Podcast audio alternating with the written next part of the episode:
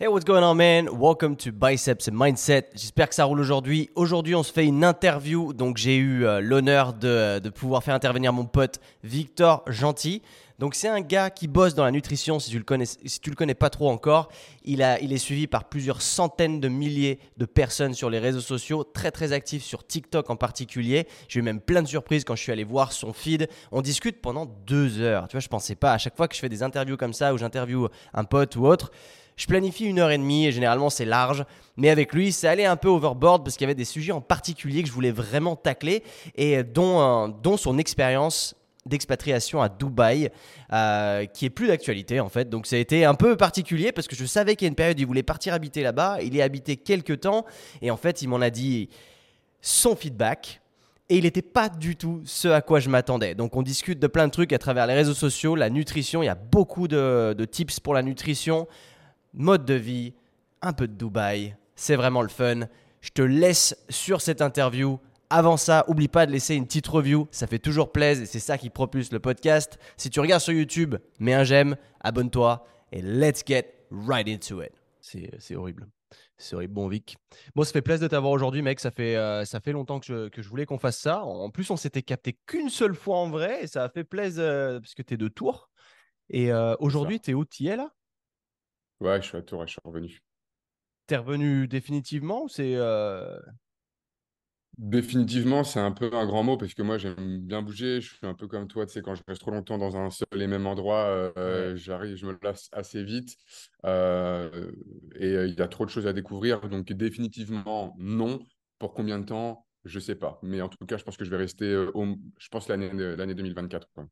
Ah ouais, parce que moi j'avais plein de questions sur, sur Dubaï justement parce que ça, ça m'intéresse pas mal. Et euh, pour un gars de Tours en plus de ça, déjà en premier lieu, avant qu'on se lance trop loin dans les, dans les converses deep, un mec qui te connaît pas, qui sait pas trop ou qui, qui te demande rapidement ce que toi, si, ce que tu fais toi dans la vie, sans aller, parce que le but c'est de faire un, un, peu un elevator speech. Tu vois quoi, c'est le Uber mmh ride, c'est le mec qui fait Ah, et toi tu fais quoi dans la vie c'est comment tu te présentes rapidement? Parce que c'est toujours un peu particulier, les mecs qui ont multi-casquettes, qui sont entrepreneurs, digital nomades, c'est un peu des nouveaux métiers. Comment est-ce que tu te présentes à l'heure d'aujourd'hui? Ça, c'est une question qu'on m'a posée. Euh, j'ai fait un interview il y a pas longtemps. C'est une question qu'on m'a posée. En vrai, j'ai bloqué parce que je me... c'est pas si facile que ça. c'est pour ça que je l'ai présenté de cette manière-là. C'est pas facile. je sais, c'est des nouveaux métiers, on sait pas trop, mais. Euh, quand tu as. Parce qu'en plus de ça, c'est généralement, on s'adapte un peu à l'interlocuteur. Parce que forcément, quand c'est des gens de la génération de nos parents, c'est un peu compliqué, ils comprennent pas trop ce qu'on fait. Un mec de notre âge, c'est un peu plus facile. Mais, euh, mais toi, du coup, qu'est-ce que tu racontes aujourd'hui? Ouais. alors, comment je me présenterai Moi, déjà de métier, donc je suis ingénieur expert en nutrition et coach sportif. Et grosso modo, euh, aujourd'hui, je euh, vis grâce à mon activité. On va dire que je suis entrepreneur sur les réseaux sociaux. Donc, c'est vrai que, comme tu dis, que j'ai une multicasquette. Et on va dire que je suis dans la santé euh, et plus précisément dans la perte de poids chez les femmes. Ok.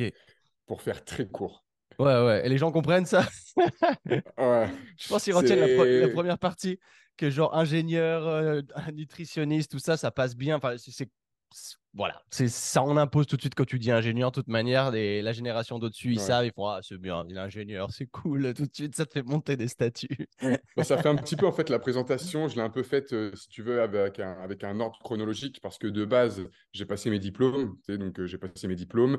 Euh, une fois que j'ai été diplômé, je me suis rendu compte que finalement, je n'avais pas forcément envie d'avoir le chemin classique de d'aller de faire des consultations, voilà, dans des cabinets ou travailler en hôpital, etc., ou même dans la recherche, parce que j'aurais pu travailler dans la recherche. J'ai tout de suite voulu voilà, dicter un peu mes propres règles et travailler selon ce que moi, je voulais, je voulais vraiment faire. C'est pour ça que du coup, je suis directement parti dans, dans l'entrepreneuriat.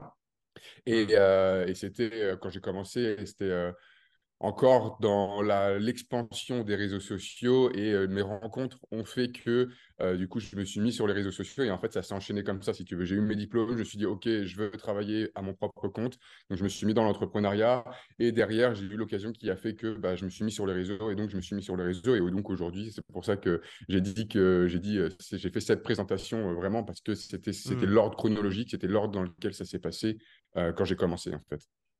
C'est marrant que tu parles de ça parce que sur l'origine des réseaux sociaux, parce que je suis remonté tout à l'heure tout ton TikTok en particulier parce que c'est là où tu as le plus de contenu euh, visible en tout cas. Parce que j'ai vu que tu avais une chaîne YouTube mais tu l'as laissé mourir.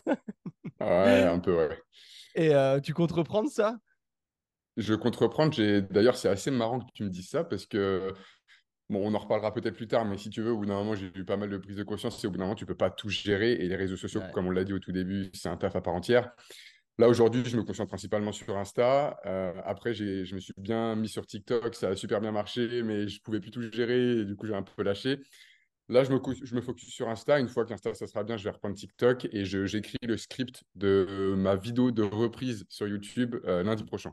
Ok, Donc, c'est marrant d'accord. que tu me parles de ça parce qu'après, euh, ouais, après un an et demi, deux ans, je vais reprendre YouTube parce que le, le format long, euh, c'est le format que je préfère en fait. Parce que le Mm. format court, le problème, c'est que c'est hyper frustrant. Parce que dès que tu commences à parler Ouais. d'un sujet, tu es obligé de, de, de respecter la règle des 45 secondes, une minute, Ouais. parce que sinon ton, ton réel, il n'est pas vu. Et Mhm. même si c'est pas qu'une question de vue, de like, etc., mais si tu veux faire passer un message, bah, il faut que tu rentres dans les codes des réseaux dans lesquels tu publies, sinon bah, ton message, il n'est pas vu, en fait, tout simplement. Donc, Ouais, tu es 100%. obligé de, de te restreindre et c'est super frustrant parce qu'il y a des choses, moi, où j'ai envie d'a- d'aller plus loin, si tu veux, dans la réflexion. Et euh, ça, ça me le permet pas. Donc, je vais revenir sur YouTube. ouais. Ouais, 100%, je te suis, mais c'est pour ça que je fais du podcast. hein. C'est, euh, j'arrive pas à les formats courts. Tu vois, j'ai, un TikTok que j'alimente même pas. On me dit toujours, oui, mais tu sais, dès que tu postes sur Insta, faut poster sur TikTok derrière. Et c'est, c'est vrai, c'est une réalité. Je sais pas si c'est ce que tu fais, parce que tu avais l'air de dire que tu différenciais les deux.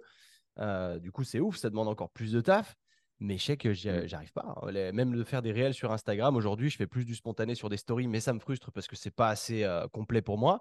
Du coup, je vais reprendre YouTube, mais surtout, je fais du podcast parce que littéralement, tu peux aller tellement plus loin dans ta réflexion, mais il faut un, un hameçon, il faut un truc qui, qui capte l'attention de, de la personne au départ.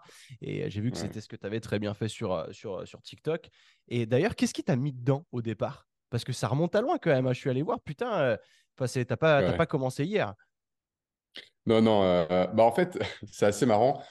Euh, si tu veux, pour remonter euh, l'histoire de TikTok, c'était pendant le confinement. Pendant le confinement, donc euh, avec euh, mon ex-copine, euh, qui, elle, traînait beaucoup sur les réseaux et, euh, et me disait, n'arrêtez pas de me dire, mets-toi sur TikTok, mets-toi sur TikTok, mets-toi sur TikTok. Et moi, si tu veux, TikTok, à l'époque où ça a commencé à vraiment exploser, donc pendant le premier confinement, euh, je voyais, quand, dès que je voyais des vidéos TikTok, c'était des gars qui dansaient, des machins, des trucs. Je me suis dit, écoute, euh, moi vivant, tu me feras, tu me feras pas faire ça, tu vois, c'est mort.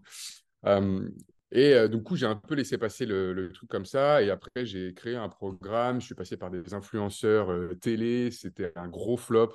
Ah, quoi? Attends, et attends. euh, T'as fait un programme, Ouais, si tu veux, en fait, euh, en fait, si tu veux, il y a eu le, il y a eu le gros confinement, le premier, Ouais, où euh, ouais. voilà, tout, ça a un peu choqué tout le monde. Et euh, moi, c'était euh, là où justement mon ancienne relation avait commencé et elle m'avait dit de, de- de m'y mettre à ce moment-là. Je m'y suis pas mis. Mais j'ai su, en fait, quand on a commencé à sortir de ce confinement, j'ai compris qu'il y avait énormément de business qui avait explosé, notamment dans le sport, etc., euh, pendant le confinement, et Mhm. notamment grâce à TikTok qui ramenait énormément de trafic, parce que, ben, on va pas se mentir, ça reste la clé. Et donc, bah, quand est arrivé le deuxième confinement, tu sais, celui en fin d'année, là, Ouais. euh, je me suis dit, OK, bon, la- euh, le premier confinement, il y a plein de personnes dans le coaching, dans le sport, etc., qui ont créé des programmes, des trucs, ça a super bien fonctionné, ça a pété. Je dis, j'ai loupé le premier coche, le deuxième, je ne vais pas le louper, tu vois. Donc, j'ai passé, je me souviens, j'ai fait un rush de deux semaines euh, où euh, j'ai créé un programme, j'avais C'était un programme d'oseille à ce muscu? C'était un programme euh, sport, en fait, euh, programme sport, nutrition à faire à la maison. Ok. Parce que justement, en rapport avec le confinement, parce que c'était, euh, il y avait, il y avait justement, il y avait plein de, de gens sur les réseaux qui avaient monté leur programme Mhm. dans, dans ce sens, qui avaient explosé, parce que bah, forcément, les gens qui sont sportifs, là, ils n'avaient plus le choix, ils n'avaient plus que chez eux pour faire du sport. Donc, ils ont fait du sport chez eux.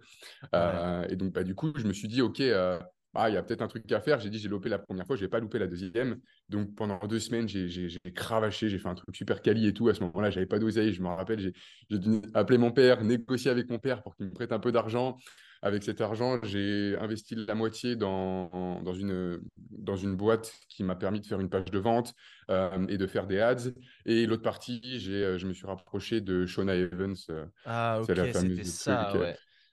La- avec les, les on l'a fait aussi, ouais, c'est pour ça. euh, on l'a fait avec Sync à l'époque. Mais ok, ok. Du coup, tu as fait ça pour un programme muscu? Ouais, j'ai fait, euh, été déter. Je me suis dit, vas-y, c'est, c'est mon moment, je le sens bien, je vais faire un truc de ouf et tout. Ah, c'est, Ça va être incroyable. J'ai charbonné jour et nuit, mais quand je te dis jour et nuit, je me rappelle, euh, j'étais dans le lit 3 heures du mat, j'étais sur mon ordi, machin. En plus, à cette époque-là, je faisais de l'intérim. Euh, donc le matin, je me levais, 5 heures du mat, euh, bim, j'allais m'entraîner. Après, j'allais au taf et je rentrais, je rebossais sur le programme et tout. C'était, c'était deux semaines, vraiment, c'était un truc de fou. Et, euh, et au moment, tout, tout est prêt et tout, les petits, les petits détails, machin. Et ça faisait déjà une semaine que le confinement avait, avait commencé et je voulais vraiment le faire le plus tôt possible parce que quand tu es trop loin après dans le confinement, c'est, mort, tu vois. Tu... Donc, je voulais vraiment le faire au début. Et finalement, je lance le truc et tout, je vois les stories à passe, et là, mec, le plus gros bide de toute ma, de toute ma carrière d'entrepreneur, si on peut dire, même si elle est assez récente. Le lendemain, je me lève, je veux pas regarder le soir, tu vois. Je me laisse le suspense, Ouais. je me dis, eh, vas-y, tu sais quoi, je ne regarde pas le soir. Mais moi, dans ma tête, les, les, les, les personnes qui faisaient les stories, elles avaient 500, 600, 700 000 abonnés sur Insta. Je me suis dit, va être la folie, j'avais fait mes calculs. Ouais, Ouais. tant de, tant de fois le, le prix du programme et tout, ça va être incroyable, machin. Je vais pouvoir rembourser mes parents, me mettre bien, machin. Mec, je me lève le lendemain, j'ouvre mon téléphone et je vois une vente. Une vente. Une vente à 30 balles. J'avais dépensé 5000 euros. Je fais une vente. Je me Oh. souviens, je suis... j'ai glissé de mon lit. Je me suis mis par terre. Et mec, j'ai chialé. mec, j'ai... J'ai craqué, tu vois. Je me suis dit, putain, non, c'est pas possible. J'ai réactualisé le truc. Je me suis dit, eh, c'est pas possible, c'est pas possible, c'est pas possible. Une vente, c'est pas possible. Et mec, euh, j'avais fait une vente et j'ai fait une vente sur, sur le truc, quoi. Et, euh, et là, ce jour-là, ça a été, ça a été rude. Ça a été rude parce que j'avais vraiment, vraiment, ça faisait déjà quelques années, ça faisait un an et demi, deux ans, tu vois, que j'étais euh, j'étais à mon compte, que je faisais les trucs, mais j'avais jamais pris les trucs trop sérieux, si tu veux. Ça faisait un an que vraiment je bossais très, très dur. Et malgré ça, bah, je m'en sortais pas parce que bah, c'est un monde de requins, hein, tu vois, les réseaux. Mhm. Quand tu es coach sportif, il y a trop, trop de concurrence. Il y a vraiment, euh, ouais, il y a trop, trop de concurrence, quoi. Donc, pour te, pour te sortir de là, te démarquer, c'est très compliqué. Et j'y arrivais pas à cette époque. Et, euh, et là, je me suis dit, vas-y, c'est le moment. Tu vois, je- vraiment, j'avais vraiment espoir et euh, j'ai mis beaucoup d'énergie euh, là-dedans. Et quand j'ai vu que ça n'avait pas marché, que ça avait fait un bid complet, ah, ça a été compliqué. Tu vois, en plus, confinement, il faisait nuit, il faisait froid.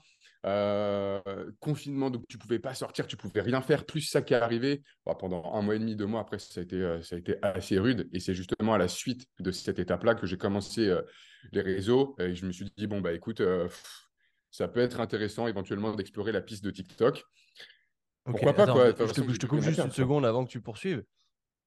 Je, je remets tout dans le contexte. Donc, tu n'étais pas sur les réseaux sociaux. Tu as payé Sean Ivan 5000 balles pour qu'il mette ton programme muscu en avant. C'est ça? Mm, mm, C'était qui les influenceurs qui ont, qui ont fait les, les stories J'étais sur les réseaux sociaux. J'étais sur Insta euh, à cette époque, mais j'avais 10K, donc euh, c'était pas, c'était pas énorme. Et, euh, et les, alors les influenceurs, je me souviens plus des noms. Il y avait Naka. Des gars, genre des Marseillais, quoi. Ouais, euh, je sais pas, je regarde pas trop en fait. Moi, si tu veux. Moi, ce que j'ai vu là-dedans, c'est ils ont des milliers, des millions d'abonnés, ils ont du coup des millions de trafic, ça va super bien marcher. Je me souviens qu'avant, je- juste avant, je m'étais rapproché de hum, Oltean au moment où il était avec Emma. Euh, eux, ils faisaient des ces deux influenceurs français, bon, ils sont plus ensemble maintenant, mais qui font, qui ont énormément de trafic. Je leur avais envoyé un mail et tout, et en fait, ils m'avaient, ils m'avaient répondu, ils m'avaient dit, ouais, euh, c'est 10 000 euros euh, la story si on fait tous les deux. Euh, et ouais, mec. belle, il m'a, il m'a, je te jure, je te jure, il m'avait envoyé une, euh, une capture d'écran. Il faisait euh, 400, entre 400 et 500 000 vues story, mec. C'est, insane. C'est insane. Mais il m'avait dit c'est 10K. Clairement, c'était, pas possible, tu vois. Donc, euh, donc voilà. Oh, Et sa mère, j'ai ma caméra qui vient ah, de me lâcher. Ah, c'est pas vrai. Bon, j'ai encore, euh, j'ai le son. T'inquiète, vas-y, continue. Je vais me débrouiller. Je sais pas ce qui s'est passé. Vas-y. Fallait que ça arrive. T'inquiète. Je te euh, dis, moi, le, le hardware, c'est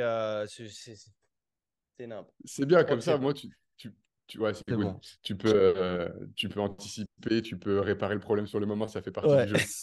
Et euh, les influenceurs, les influenceurs en question, je sais qu'il y avait Naka et il y avait, euh, putain, à chaque fois je bouffe son nom, Kelly. Voilà, il y avait Naka, Kelly et j'en avais pris euh, un ou deux autres, je crois. Euh, et en fait, si tu veux, j'avais demandé que à Kelly au début. J'avais demandé que à Kelly de faire la story, mais quand j'ai vu qu'elle m'avait fait une vente, en fait, le, le truc, c'est que la pub qu'elle m'a faite, elle était au milieu de 10 autres pubs. Tu sais, quand Ouais. tu ouvres tes stories Insta, les petits traits là, c'était même plus des traits, c'était des points, carrément. Ouais. Et voilà, forcément, ils forcément, prennent un chèque sur toutes les stories, donc euh, bah ouais, ils en ont rien à foutre du retour. bah voilà, elle n'avait pas testé le programme. Elle était ah ouais, c'est génial. Hein, vraiment, c'est un programme, il est super. Hein. Du coup, ça n'a pas du tout marché. Et ah, sauf que moi, quand j'ai vu ça, j'ai directement appelé Shona Even. J'ai dit écoutez, on arrête les frais. Euh, les autres influenceurs, vous leur dites de ne pas faire de stories, surtout pas. Et redonnez-moi mon argent. Et au final, euh, bah, ils m'ont dit non, non, c'est mort, on ne redonne pas ton argent. L'argent, il reste bloqué chez Shona. Si tu veux refaire des stories, on t'aura un crédit chez nous, mais on ne te redonne pas ton argent. Du coup, j'ai jamais récupéré l'argent. J'ai toujours 3000 euros là-bas que j'ai jamais utilisé mais je ne le réutiliserai pas euh, parce que c'est inutile. Ça ne marche pas du tout. Après, ça n'a pas marché, mais derrière, ça m'a aussi permis de comprendre mes erreurs. Et euh, voilà, avec du recul, c'est vrai que bon, bah, la landing page, elle aurait pu être plus quali. J'aurais pu donner un brief aux influenceurs qui était plus détaillé. Et du coup, peut-être qu'ils auraient pu faire quelque chose de, de mieux. Donc, j'ai une part de responsabilité, mais quoi qu'il en soit, même si j'avais fait les choses mieux, avec plus d'expérience que j'aurais pu avoir aujourd'hui, ça aurait quand même pas fonctionné parce que, bah, en fait, c'est pas, pas fait correctement, si tu veux. Et aujourd'hui, je n'avais pas compris. Pour moi, beaucoup d'abonnés égale beaucoup de trafic égale beaucoup de ventes, alors que pas du tout. Vaut mieux un, influenceur qui est plus ciblé, euh, qui a moins d'abonnés, mais qui a plus d'engagement, euh, plutôt que quelqu'un, et encore mmh plus dans, dans, les gens de la télé, qui s'essouffle de plus en plus avec les années. Quoi. Bien sûr, hein, tu m'étonnes. Et c'est, ça me parle complètement hein, parce qu'on était aussi là-dedans. Et quand tu regardes, en effet, ils sont tellement payés par story que derrière, ils en font 400 dans la journée. Et s'il n'y a aucun retour d'investissement, mais c'est ça qui, qui m'horripile avec ces gens-là, c'est qu'ils n'ont pas d'éthique. C'est derrière, ils n'ont rien à branler si ça ne ah, convertit pas. C'est qu'ils prennent des chèques, ils apportent zéro valeur. Et c'est ce que bah, Booba, d'ailleurs, a mis en avant il n'y a pas longtemps avec les influx euh, voleurs et euh, en, détruisant complètement ce système-là. Et d'ailleurs, je crois qu'il a tapé pas mal sur Shona Event et, euh, et, tant mieux d'ailleurs, hein, parce que c'est réellement de l'escroquerie, hein, qu'on soit, qu'on soit bien clair là-dessus. Et, euh, clairement, clairement. putain, je suis choqué parce que c'est c'est là où tu vois la, la, réalité du business, en effet, que tu n'avais rien en fait. Et tu t'es lancé avec vraiment une once d'espoir sur ce projet et ils t'ont cramé 5000 balles pour, pour zéro. Quoi. Putain, c'est. Euh, ah ouais, je pensais, je savais pas que tu avais eu cette expérience-là et c'est, assez époustouflant.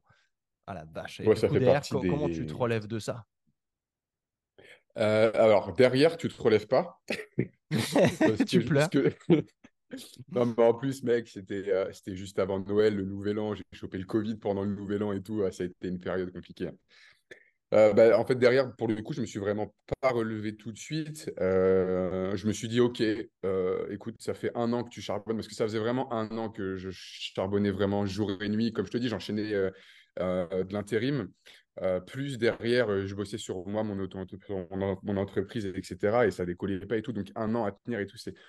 Au bout d'un moment, tu vois, c'est plus les confinements, les machins, les trucs. Donc, je me suis dit, écoute, Laisse-toi un peu de temps, laisse-toi un mois, un mois et demi, deux mois et, fais une petite pause et tu reprendras quand tu auras envie. Du coup, pendant un mois et demi, j'ai arrêté le sport. Je faisais de manger, je mangeais comme un cochon. Je passais mon temps à regarder des séries dans le lit. Je postais plus, je bossais plus, je faisais plus rien, tu vois. Et au bout d'un moment, je me suis repris. Je me suis dit, oh, c'est pas, c'est pas moi, tu vois. Donc, ça fait partie du jeu, tu vois. C'est, ça, c'est le business plus tu as d'échecs, plus tu te rapproches de la réussite. Donc, bah, tu continues, mon petit gars, tu trouves une option, tu trouves de, voilà, tu trouves une solution et puis tu t'adaptes tout simplement. Donc voilà, et puis au bout d'un moment, je me suis dit, allez, hop, on arrête les conneries.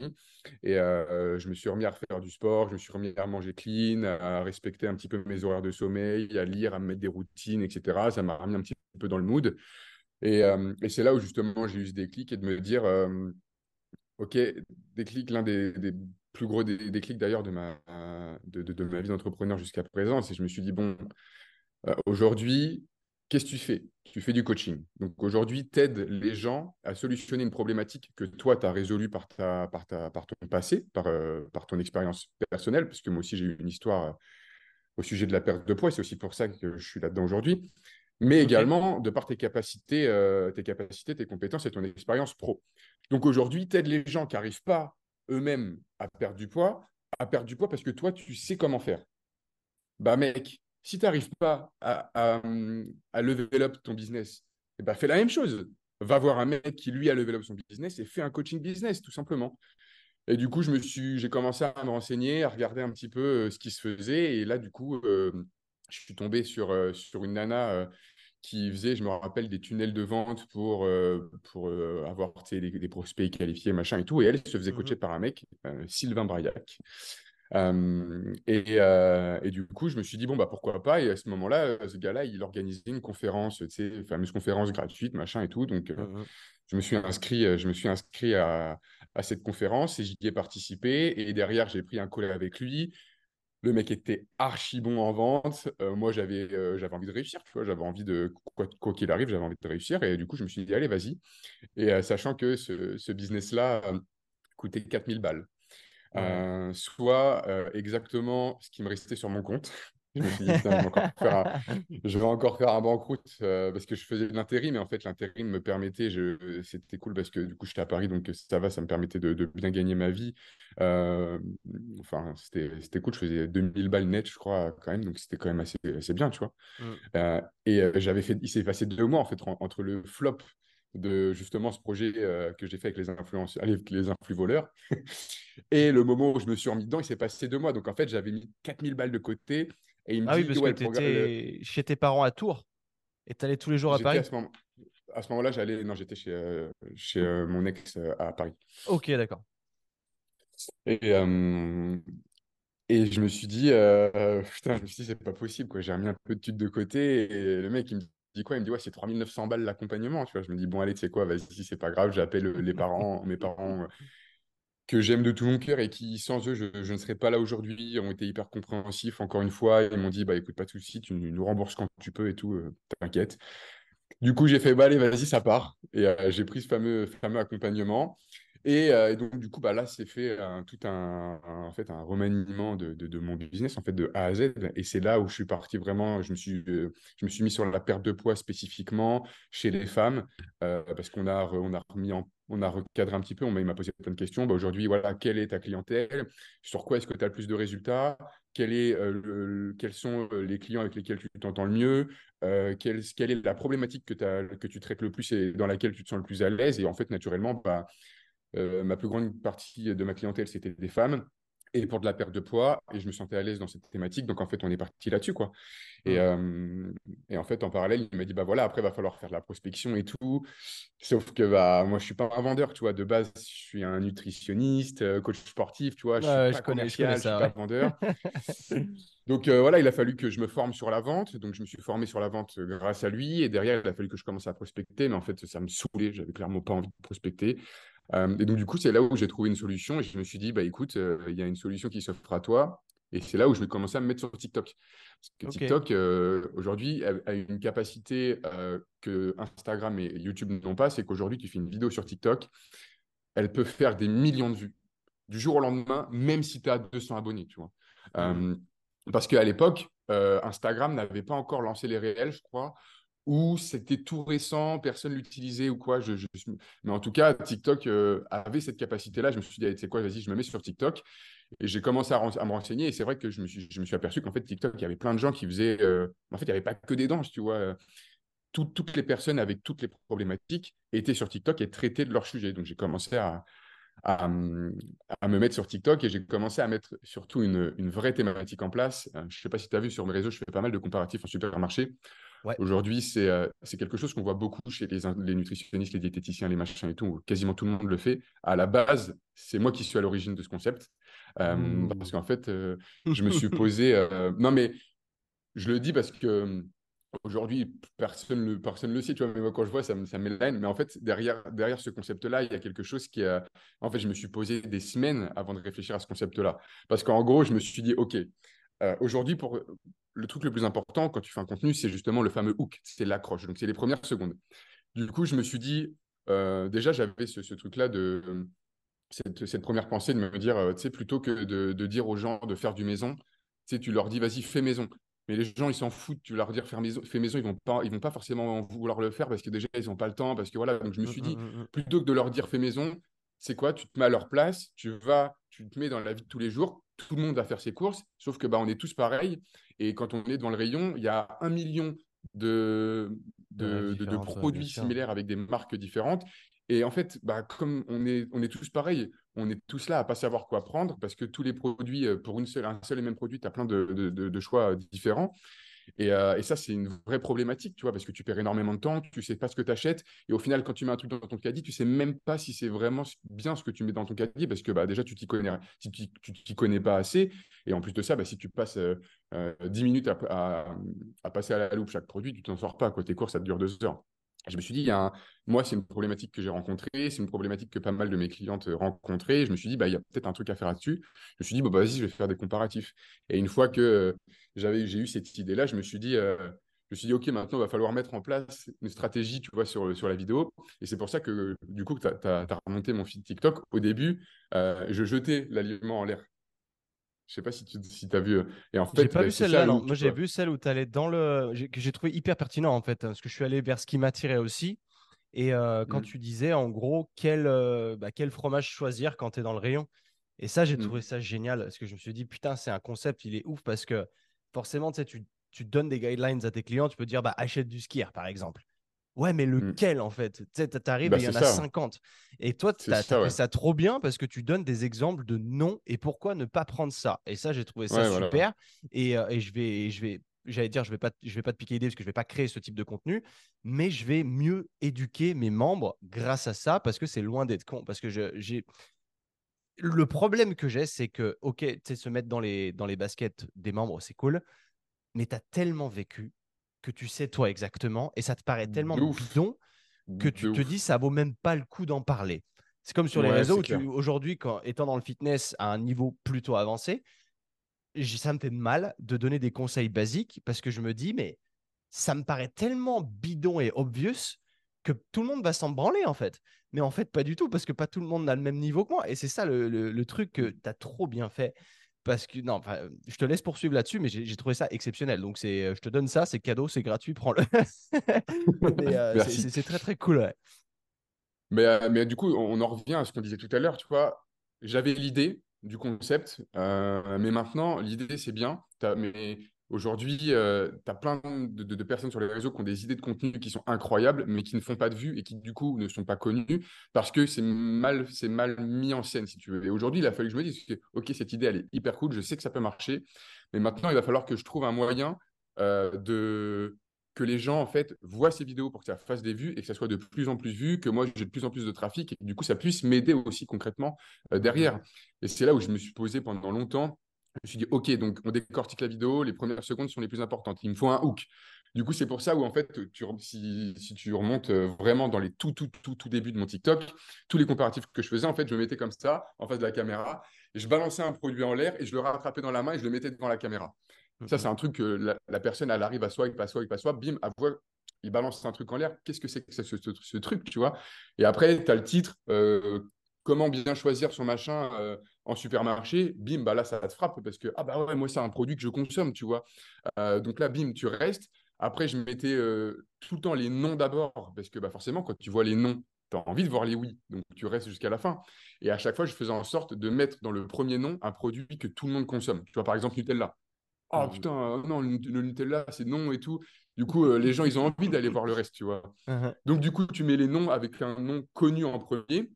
Et après, tu poursuis, tu vas jusqu'au oui. Et à la fin, je mettais toujours le top, euh, le top produit. Et je le mettais toujours à la fin. Comme ça, bah, les gens, ils voulaient voir le top produit, tu vois. Et donc, en fait, de cette manière-là, j'accrochais la personne du début, mais à rester jusqu'à la fin de la vidéo. Bien joué. Et les gens, ils ont adoré. Et si tu vois, euh, si tu regardes, pareil, si tu remontes vraiment au tout début, mes vues, mes vues de vidéo, elles faisaient 500 000, 700 000, 1 million, 2 millions. C'était un truc, mec, mais c'était un truc de ouf les comparatifs que je faisais faisaient un nombre de vues, mais c'était un, truc de malade. Et, c'est grâce à ça que je suis passé de 0, 0 abonnés sur TikTok à 200, 250, 300 000, tu vois. Et euh, abonnés avec un trafic de fou. Et euh, quand j'ai reporté le concept sur Insta, pareil, ça faisait des, des 150, 200, 300 000 en Reels, alors que Reels, c'est beaucoup plus difficile de faire des, des vues. Mais quand j'ai commencé à balancer sur Insta, ça faisait un nombre de vues incalculable. Et j'ai pris énormément d'abonnés aussi grâce à ça sur Insta. Et derrière, bah, ça s'est dupliqué. Les gens, ils ont vu que je faisais énormément de, vues via, par rapport à ça. Et surtout que sur Insta, je suis passé de 15, 000 abonnés à 130 000 abonnés en trois mois. Oh. Euh, Et donc, en fait, les gens, ils captaient pas. Tu vois, ils m'envoyaient, mais putain, mais comment tu fais? T'achètes des abonnés, des machins et tout. Ils n'en revenaient pas. Mais en fait, parce que je faisais un trafic de malade à ce moment-là, de par les comparatifs, et je faisais pas mal de trends aussi. Donc, du coup, les, vidéos que je faisais sur TikTok et que je rebalançais sur Insta. Et, en fait, mes deux réseaux, ils ont, ils ont explosé parce que l'un dans l'autre, je faisais du contenu sur TikTok qui me faisait exploser. Le contenu qui explosait, je le rebalançais sur Insta, il me faisait exploser sur Insta. Et à, ce moment-là, j'ai eu euh, un trafic de dingue. Et ça m'a aidé, du coup, à justement, pour en revenir euh, au coaching business, là, le fameux, et ben en fait, j'ai réussi à ne pas prospecter grâce à ça. Parce que je faisais juste une vidéo éclatée au sol sur ma caméra. Je fais, ouais, es une femme, tu veux perdre du poids, écris euh, chocolat dans les commentaires, tu vois. Et là, j'avais des milliers et des milliers de, de, messages, en fait. Et du coup, la prospection euh, ne se faisait pas. J'avais juste à récupérer, en fait, euh, les, personnes et, je, leur envoyais un mail. Et il y a même une fois, je me souviens, j'ai fait une vidéo comme ça. J'étais, première fois j'étais à Dubaï. J'ai fait, ouais, c'était une femme, tu veux perdre du poids, envoie-moi un mail. Et j'ai écrit mon mail c'est euh, sur la vidéo carrément. Donc ça veut dire que la personne elle devait faire stop, recopier le mail et m'envoyer un mail. Le truc euh, de, enfin aujourd'hui ça, tu fais ça, plus personne le fait. Tu vois, faut qu'il faudrait qu'il y ait un truc cliquable. Mmh. Euh, et, j'ai reçu en 24 heures 250 mails, mec. 250 mails. C'était la folie. C'était la folie. Euh, et, c'est du coup du comme ça du coup que bah, j'ai enfin pu exploser et sur les réseaux et du coup sur mon business en fait, tout simplement. Oh damn man, putain c'est ouf. Bon, t'es dans une thématique qui, a du trafic aussi. Hein. La perte de poids chez les femmes, c'est sûr que c'est le trafic qui est le plus lucratif à l'heure d'aujourd'hui dans l'industrie du fitness. Et, euh, c'est très cool. Et, euh, et, cool en tout cas, putain, je, tu me fais remettre en question toute ma création de contenu. Hein. Réellement, je sais que moi, au niveau des hooks, des trucs, des... je suis pas bon. Clairement, je suis pas bon. Il faudrait que tu me donnes des cours, je te paye. Je suis une, oh, je suis une, je suis une vraie tanche, mais c'est admirable de voir ta logique derrière de, de hook, de mettre la solution à la fin, d'avoir un, appel. C'est ouf, hein, mais c'est le genre de truc où je... Et je pense que tout le monde est comme ça, c'est genre, ouais, ça me fait chier. Et euh, en réalité, oui, ça me fait chier, mais si tu le fais pas, ça marche pas. Donc derrière, tu, tu bah que tes yeux pour pleurer. Et si tu t'adaptes pas, c'est toujours euh, adapte euh, or die. Tu vois, c'est euh, tu t'adaptes pas, tu meurs. C'est aussi simple que ça. Tu peux pas te plaindre ou quoi. Tu as toute une chier de trafic d'ailleurs. Je sais pas si tu lis les, les livres d'Ormozy. Alex Hormozy, le dernier qu'il a sorti, là, le, 100 Million Dollar Leads, qui est là-dessus d'ailleurs. Et il me reste un chapitre à lire et je devais le faire ce matin et je ne l'ai pas fait. Donc je vais le faire une fois qu'on aura terminé le podcast et après j'aurai terminé ce livre. Mais il dit de faire tout ça en plus et il te donne toutes les solutions de, de comment capter des leads, le trafic chaud, le trafic froid, faire des ads, des trucs. Et ce que tu fais toi, c'est la meilleure des techniques parce que c'est la technique qui coûte zéro. Donc derrière, bah euh, tu crées du contenu et, ça te coûte rien, ça te coûte du temps. En effet, c'est pas facile à faire et, tu fais bien de, préciser le, tout ce que, ce que tu as fait parce que dans le fond, quand j'ai remonté ton, ton feed TikTok, j'ai fait ah ouais, tu sais, il y a vraiment du contenu. C'est pas genre tu, tu swipes deux fois et ça y est, tu es déjà en bas. C'est à poster comme un cochon et euh, pendant, pendant longtemps. Quoi. Donc, euh, félicitations pour ça parce que la quantité, mine de rien, il y a toujours les gens qui disent Moi, je veux faire du quali, Ouais, mais gros, en vrai, il faut te mettre sous les yeux des gens. C'est ça, c'est un truc sur lequel on pourrait, on pourrait parler aussi longtemps. Pendant un moment, euh, pendant un moment, je m'étais mis le défi pendant un mois. J'ai fait 10 vidéos par jour. Je faisais 10 vidéos par jour pendant, pendant un mois. Avant, en fait, euh, c'était anticipé. Tu vois, je, savais que j'allais sortir une vague. Il y a une vague parce que moi, avant, je, je, fonctionnais par euh, abonnement. Mes, mes, mes coachings, c'était 4 mois par abonnement. En fait, j'ouvrais des places de coaching je remplissais mes places de coaching, ça passait quatre mois, je fermais les places de coaching, je réouvrais, je réouvrais. Donc, c'était bien parce que j'étais sécurisé sur quatre mois. Mais derrière, il fallait que je reprenne. Euh, je perdais toutes mes clientes quasiment parce que je me, préoccupais très peu de, cette de la rétention à ce moment-là. Et après, je devais reprendre toutes mes clientes. Et du coup, j'avais anticipé. Tu vois, je me suis dit, OK, je sais que cette date-là, je vais réouvrir. Donc, un mois avant, je vais faire 10 vidéos par jour où je réponds à des questions pendant un mois. Et la vague de coaching, elle avait cartonné.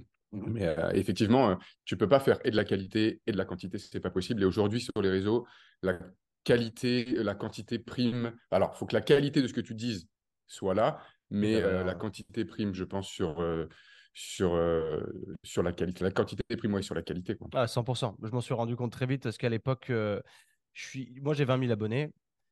Et je suis monté très vite à 20 000 abonnés, mais après, j'ai pas du tout monté pendant plusieurs années. Là, ça doit faire peut-être deux ans que tu vois, j'ai le même nombre d'abonnés. Ça monte, ça descend, ça monte, ça Mais je sais que je m'en prends, je peux m'en prendre qu'à moi. C'est qu'à l'époque, bon, évidemment, il n'y avait pas les Reels, il y avait, ça fonctionnait différemment. Les vidéos marchaient bien, euh, les photos marchaient bien. Et du coup, je postais absolument tous les jours. Et avec un conseil toujours dans la, vidéo. Et j'aimais faire ça, mais avec le temps, je me suis lassé et j'ai, tes envies changent avec, euh, tu n'as plus envie de faire la mmh. même chose ou quoi. Et je me rends compte qu'aujourd'hui, tu vois, sur Instagram, je poste une fois par semaine. Donc après, je peux pas m'étonner derrière de pas grossir mmh. en termes d'audience. C'est normal. Et euh, c'est moi, même, même euh, bon, le podcast, je fais un épisode par semaine parce que je sais que je ne suis pas capable de poster plus que ça parce que c'est trop de taf. En vrai, le, podcast, vu que c'est un message long, autant d'un message long, tu peux faire 40 vidéos en prenant tout dessus. Euh, ce que je devrais faire davantage d'ailleurs, parce que j'ai Opus Clip et euh, je m'en sers euh, pour poster des extraits de podcast sur Instagram. Et d'ailleurs, il faut que je le fasse parce que ça fait deux semaines que je ne l'ai pas fait. Et, mais faire un podcast, il y a des gens qui arrivent à poster plusieurs podcasts longs par semaine et je suis admiratif. Parce que déjà, tenir la cadence de 1 par semaine depuis plus de 3 ans maintenant, euh, c'est une galère. c'est une putain de galère de se dire il faut que j'apporte de la valeur sur du format long, que je qu'il n'y ait pas juste du feeling à l'intérieur qui ne serve à rien, euh, de se dire que être capable d'en faire plusieurs par semaine ou à moins de les cuter en deux ou j'en sais rien, tu vois, mais il y, a sûrement une solution derrière, mais je sais que là, aujourd'hui, je m'en sens pas capable. C'est un truc de ouf. les mecs qui arrivent à tenir des, cadences de vidéos YouTube 2, 3 par semaine et ne jamais lâcher. Tu vois, aujourd'hui, je regarde plus YouTube, mais il y en a un seul que je suis, c'est How to Beast, et j'en parle pas mal parce que c'est. J'aspire à être un peu la même chose qu'il fait lui, mais en France. Et je sais pas si tu connais ce mec-là, 1 500 000 abonnés, mais il poste depuis genre 5 ans euh, deux vidéos par semaine, toutes les semaines. Et elles sont toutes incroyables c'est ça qui est, ouf. Tu vois, c'est pas juste il est posé derrière euh, son micro ou enfin, derrière son bureau et il parle. Il y en a quelques-unes comme ça, mais la plupart, elles, c'est visuellement, c'est époustouflant. C'est des vidéos qui durent 10-15 euh, minutes, deux par semaine depuis 5 ans. Mais gros, c'est normal que, enfin, tu mérites. Tu vois, c'est les gens se posent des questions. Mais derrière, il y a combien de C'est pareil. Derrière, il y a, y a, une, équipe de 5-10 personnes, tu vois. Bah, Probablement. Même pas, c'est ça qui est ouf c'est que ce mec fait, produit tout son contenu tout seul et monte ses vidéos. Enfin, il, y a une partie de ses vidéos qui délègue à un seul mec, mais c'est tout en fait. C'est que derrière, c'est sa vie et euh, il, te, il arrive à. Là où il est très fort, c'est qu'il fait des vlogs, mais c'est pas genre je te raconte ma vie et je te montre ce que je fais aujourd'hui. C'est à l'intérieur, il y a un message. À chaque fois, il y a un mmh. message qui fait qu'il arrive à capter de la nouvelle attention de gens qui ne le connaissent pas, mais qui, même sans contexte, prennent de la valeur de la vidéo. Tu vois quoi? Alors que juste du vlog, si tu fais juste du vlog, bah, si les gens ne te connaissent pas depuis longtemps, tu arrives sur une chaîne de vlog, tu te dis, bah, j'ai pas de connexion émotionnelle avec cette personne. Pourquoi est-ce que je, resterai là? Tu vois ce que je veux dire? Et ça, c'est incroyable. Enfin, c'est vraiment le, truc sur lequel j'ai envie de me diriger. Mais euh, truc de ouf. Enfin bref, j'ai complètement divagué de ce qu'on parlait au départ. Donc là-dessus, tu te diriges là-dessus, tu arrives à, développer ton business. Comment est-ce que tu arrives à gérer tes journées? Je sais que bah, tu parlais de routine, maintenant tu t'es structuré. Et justement, mmh. avant qu'on démarre le podcast, tu fais putain, on me demande beaucoup ma morning routine. Du coup, je l'ai filmé, ça m'a pris un max de temps. Et tu as l'air d'avoir. J'ai regardé tes stories du coup, mais tu une routine, elle fait 10 ans. Et c'est quoi cette routine, de cette morning routine? Bah, En fait, elle fait 10 ans, oui et non. après, c'est pareil, c'est moi, dans ma vie, euh, tout à l'heure, tu me disais, ouais, moi, j'achète mon matos en fonction des erreurs que je fais. Et moi, dans ma vie, euh, je fais, euh, j'évolue et je mets en place les choses en fonction des erreurs que je fais aussi. Donc, tu vois, c'est un peu pareil. Et en fait, cette routine, elle est, alors, elle est longue, oui et non. En vrai, la routine, en tout, tout est pour tout, elle dure une heure et demie. Donc, en mmh. soi, je me lève, il est 7 heures. Tu vois, je peux me mettre au taf à 8h30, 9h, ce qui en soi est correct.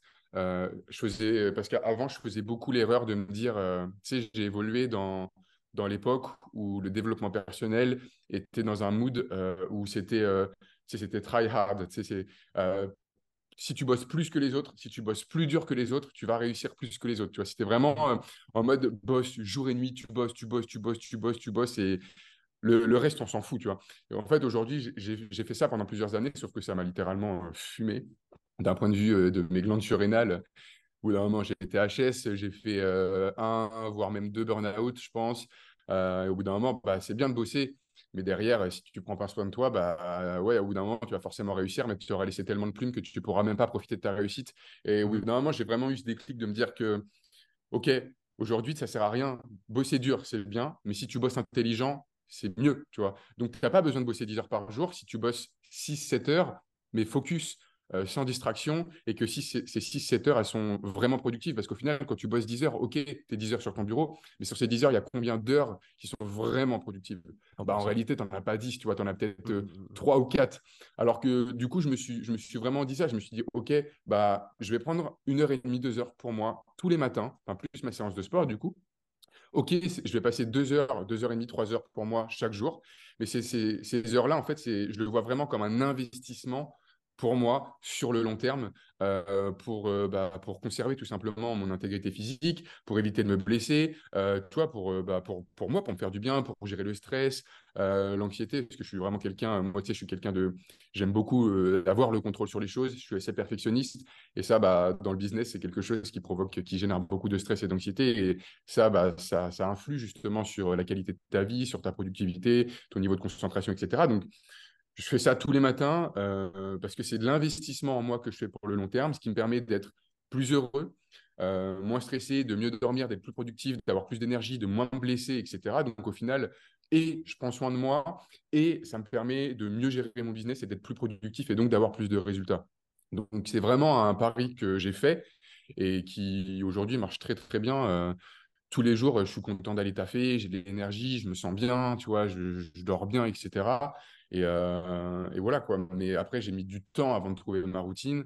Euh, parce qu'avant, par exemple, euh, je faisais de la méditation, mais je faisais de la méditation pour faire de la méditation. Au final, ça m'apportait rien, voire même ça me stressait plus qu'autre chose parce que justement, je ne ressentais pas d'effet positif. Mmh donc, tu vois, faut les routines, c'est bien, mais il faut, faut que ce soit des routines qui te plaisent et que tu as envie de faire et qui t'apportent un réel bénéfice, tu vois, derrière. Ouais, absolument. Et euh, la méditation, j'ai eu le même problème que toi aujourd'hui. J'ai décidé de la couper depuis quelques temps pour m'y remettre plus tard parce que j'avais l'impression d'être tombé dans une espèce de cercle où mmh euh, je le faisais machinalement et que c'était juste chrono, 10 minutes, ok. j'ai hâte que, j'ai hâte que, ces 10 minutes, que ces 10 minutes se terminent.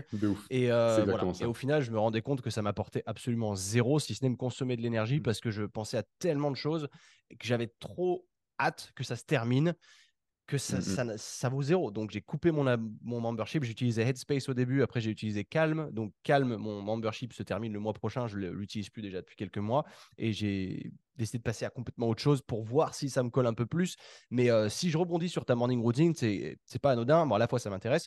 Mais à la fois, j'ai eu plein de morning routines différentes.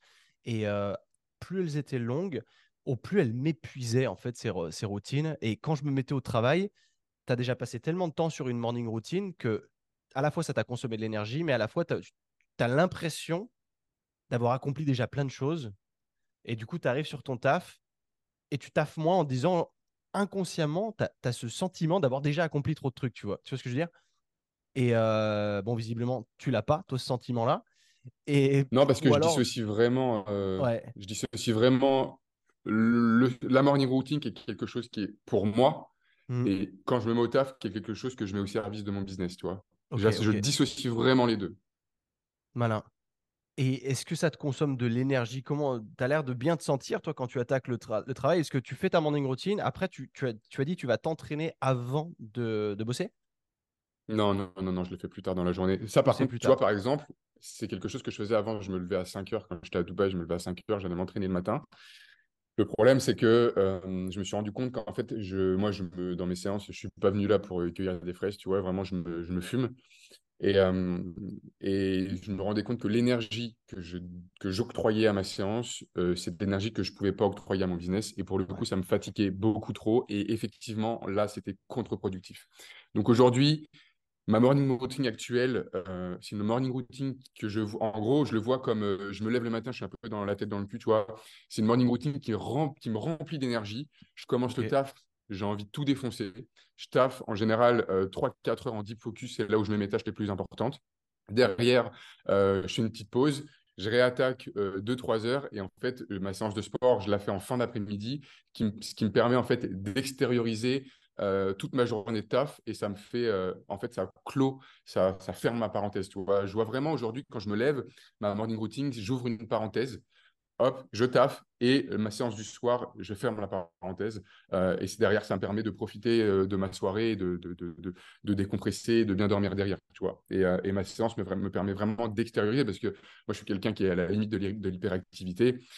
Je, je, déborde d'énergie et je suis assis derrière un bureau, donc en réalité, c'est pas un taf qui est fait pour moi. Donc mmh derrière, il faut que je m'entraîne, tu vois, parce que des fois, je, je finis mes, mes journées trop tard 20h, 20h30, Nao, elle me dit euh, on mange, tu vois, stop, tu t'entraîneras demain. Et je lui dis, je lui dis écoute, c'est pas que je veux pas, j'aimerais pouvoir me poser avec toi, machin, etc. Mais là, si je le fais pas et que j'extériorise pas l'énergie que j'ai emmagasinée toute la journée ou que je vais pas bien dormir, tu vois, je, je vais être comme ça et ça sera pas possible. Je te suis. Donc, euh, tu vois, aujourd'hui, je fonctionne comme ça et ça marche super bien. J'ai eu testé l'entraînement le matin, en effet, et ça me faisait le même effet. Tu es buté après, tu n'arrives plus, euh, en tout cas pour, pour ma part, j'arrivais plus à, me focaliser suffisamment sur le travail derrière. Et aujourd'hui, je m'entraîne vers 16h et euh, du coup, ma journée, elle est coupée. Quoi. Si, tu veux, si je rentre et que j'ai deux, trois trucs à faire, ça va être du light light. Et encore maintenant, j'ai une espèce de routine euh, journalière dans le sens où après l'entraînement, quand je rentre, il, y a, il faut que j'apprenne un peu le playbook de l'équipe de foot américain, parce que je suis un branlo et que j'apprends jamais. Et je ne sais pas si tu connais un peu le foot US, mais quand tu es en attaque, tu as un playbook long comme le bras à apprendre avec des jeux, des formations, des trucs. En fait, sur chaque jeu qui est appelé, tu dois savoir quel est ton rôle. Et si tu ne le sais pas, bah, tu es un pion sur le terrain, tu ne sers à rien. Et du coup, bah, je dois me, mettre un petit quart d'heure tous les jours pour apprendre à emmagasiner un petit peu de l'info. Euh, et ensuite, tu vois, derrière moi, il y a une guitare, c'est pareil. J'ai une demi-heure de guitare aussi tous les jours. Euh, bon, il y a des jours où ça, ça passe pas parce que je suis une tub en. Je viens de commencer à jouer de la guitare et du coup, bah, là, j'ai pris euh, un abonnement sur Guitar Tricks pour me dire vraiment, là, t'es investi dedans, a plus le choix, tu payes, donc mets-toi dedans. Et, euh, et, ça fait plus partie, ça demande pas trop de, de jus cérébral, quoi. C'est pas pire, c'est au mmh. moins, tu es déconnecté quand même pas mal. Et là, je teste aujourd'hui de me faire une espèce de, pas de morning routine, dans le sens où je me lève, douche froide, bon, ça, ça change pas. J'ai acheté un bain froid donc il faut que je remette en marche là, enfin il n'y a, rien à mettre en marche, mais, mais l'alimenter en, glaçon, puisque là tu vois mon bras il est déglingué parce que je sors du, laser et que je ne peux pas aller me foutre dans des, bains comme ça, donc j'attends quelques jours, mais donc c'est douche froide. Et euh, après je fais presque plus rien en fait, parce que avant je faisais de la méditation, de l'apprentissage d'espagnol, mais là je suis en Espagne donc j'ai pas besoin parce que la pratique je la fais tous les jours et après, je lis un chapitre d'un bouquin. Donc là, en l'occurrence, je fais plus que le, chapitre du bouquin et après, je me mets au, taf direct. Et j'ai l'impression que ça me sert un peu plus dans le sens où bah, j'ai plus une routine qui me fatigue, tu vois, comme avant. Comme je te, disais juste avant, en, ajoutant plein d'étapes. Et je veux bien que tu me passes en revue, d'ailleurs, pour tout le monde et les gens qui nous écoutent, ta routine à toi et ce que chaque étape t'apporte. Ouais. Alors moi, déjà, c'est pareil. En fait, j'ai vraiment, euh, au bout d'un moment, il a fallu que je fasse un choix aussi. Parce que dans ma routine, j'aurais voulu mettre plein de trucs. Par exemple, la lecture.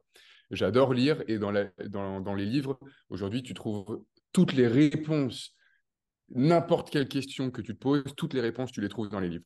Aujourd'hui, typiquement, faire de la méditation, mon euh, lire et tout, c'est des trucs que j'aurais bien aimé faire dans ma, morning routine, mais au bout d'un moment, tu peux pas tout faire. Donc, j'ai choisi de mettre dans ma, morning routine tout ce qui me permettait de solutionner euh, quelque euh, de solutionner en fait euh, le stress. Parce que encore une fois je suis assez sujet à ça et j'ai lu un livre qui m'a vraiment qui a créé un déclic chez moi c'est euh, comment il s'appelle déjà l'essentiel. Il est incroyable je c'est un livre anglais francisé quand tu dis l'essentiel? Est-ce que c'est ça genre the one thing? C'est ça the one thing. C'est ok ok j'ai lu il y a pas très longtemps ouais. J'ai lu ce livre-là et en fait, ça a vraiment créé un déclic euh, et, ça m'a vraiment permis de me recentrer. Et il dit un truc qui est très vrai dans le livre. Il dit Qu'est-ce que tu pourrais faire là, tout de suite, maintenant, qui rendrait tout le reste plus facile? Mmh. Et quand tu te poses cette question, ça remet en perspective pas mal de choses.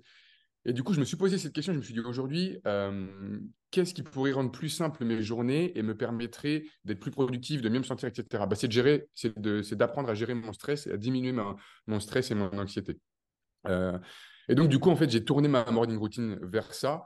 Et euh, tout ce qu'il y a dans ma morning routine, c'est que du truc qui est axé euh, bien-être, gestion du stress, anxiété, voilà.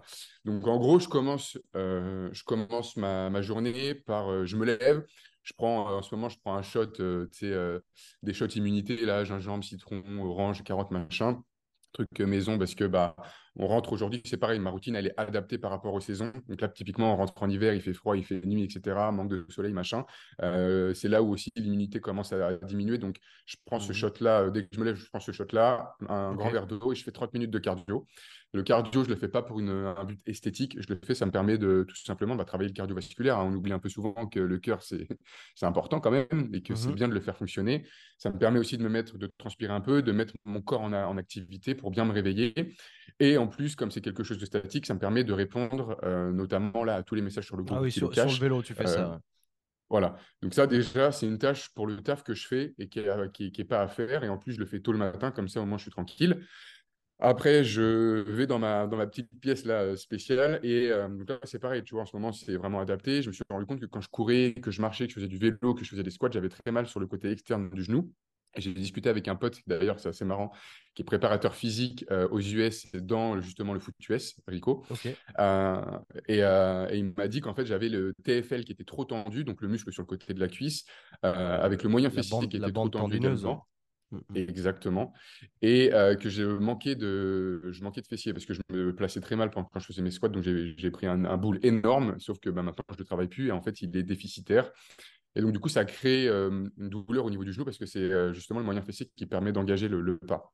Donc, du coup, quand je commence ma routine, je fais, je fais environ 10 minutes de rouleau, donc TFL, moyen fessier, quad, quad, mollet, etc. Après, je fais pareil, 5 minutes d'étirement et je fais un peu de renforcement du moyen fessier. une fois que j'ai fait ça, j'utilise, je fais 5 minutes de lumière rouge. J'ai acheté de la lumière rouge justement parce que bah, gestion, gestion enfin, c'est bien pour la récupération, comme je fais beaucoup de sport. Récupération, c'est bien pour le sommeil, c'est bien pour le stress, ça a énormément de bénéfices. Et en plus de ça, on rentre dans une période où il fait jour euh, de plus en plus tard et il fait nuit de plus en plus tôt. On prend de moins en moins la lumière du jour. Et donc, du coup, l'infrarouge est l'un des rayons euh, lumineux les plus intéressants d'un point de vue santé et bien-être. Donc, du coup, je me suis acheté une lumière rouge que j'utilise le matin. Euh, vu des bénéfices d'abord. Hein, ouais, de ouf. Sur quoi, par exemple Moi, je l'utilise de deux façons. Bah, je suis, euh, je suis, euh, moi, je, perds, je perdais beaucoup mes cheveux. Alors, j'ai appris aussi récemment que c'était en partie à cause de Dubaï. Mais euh, quoi, quoi, quoi, quoi, Oh putain Ouais, du coup, si on parle de Dubaï, on en parlera peut-être après. Ok, vas-y, on... va se faire un petit chapitre à la fin pour ça, ouais. Mm, mm. ouais.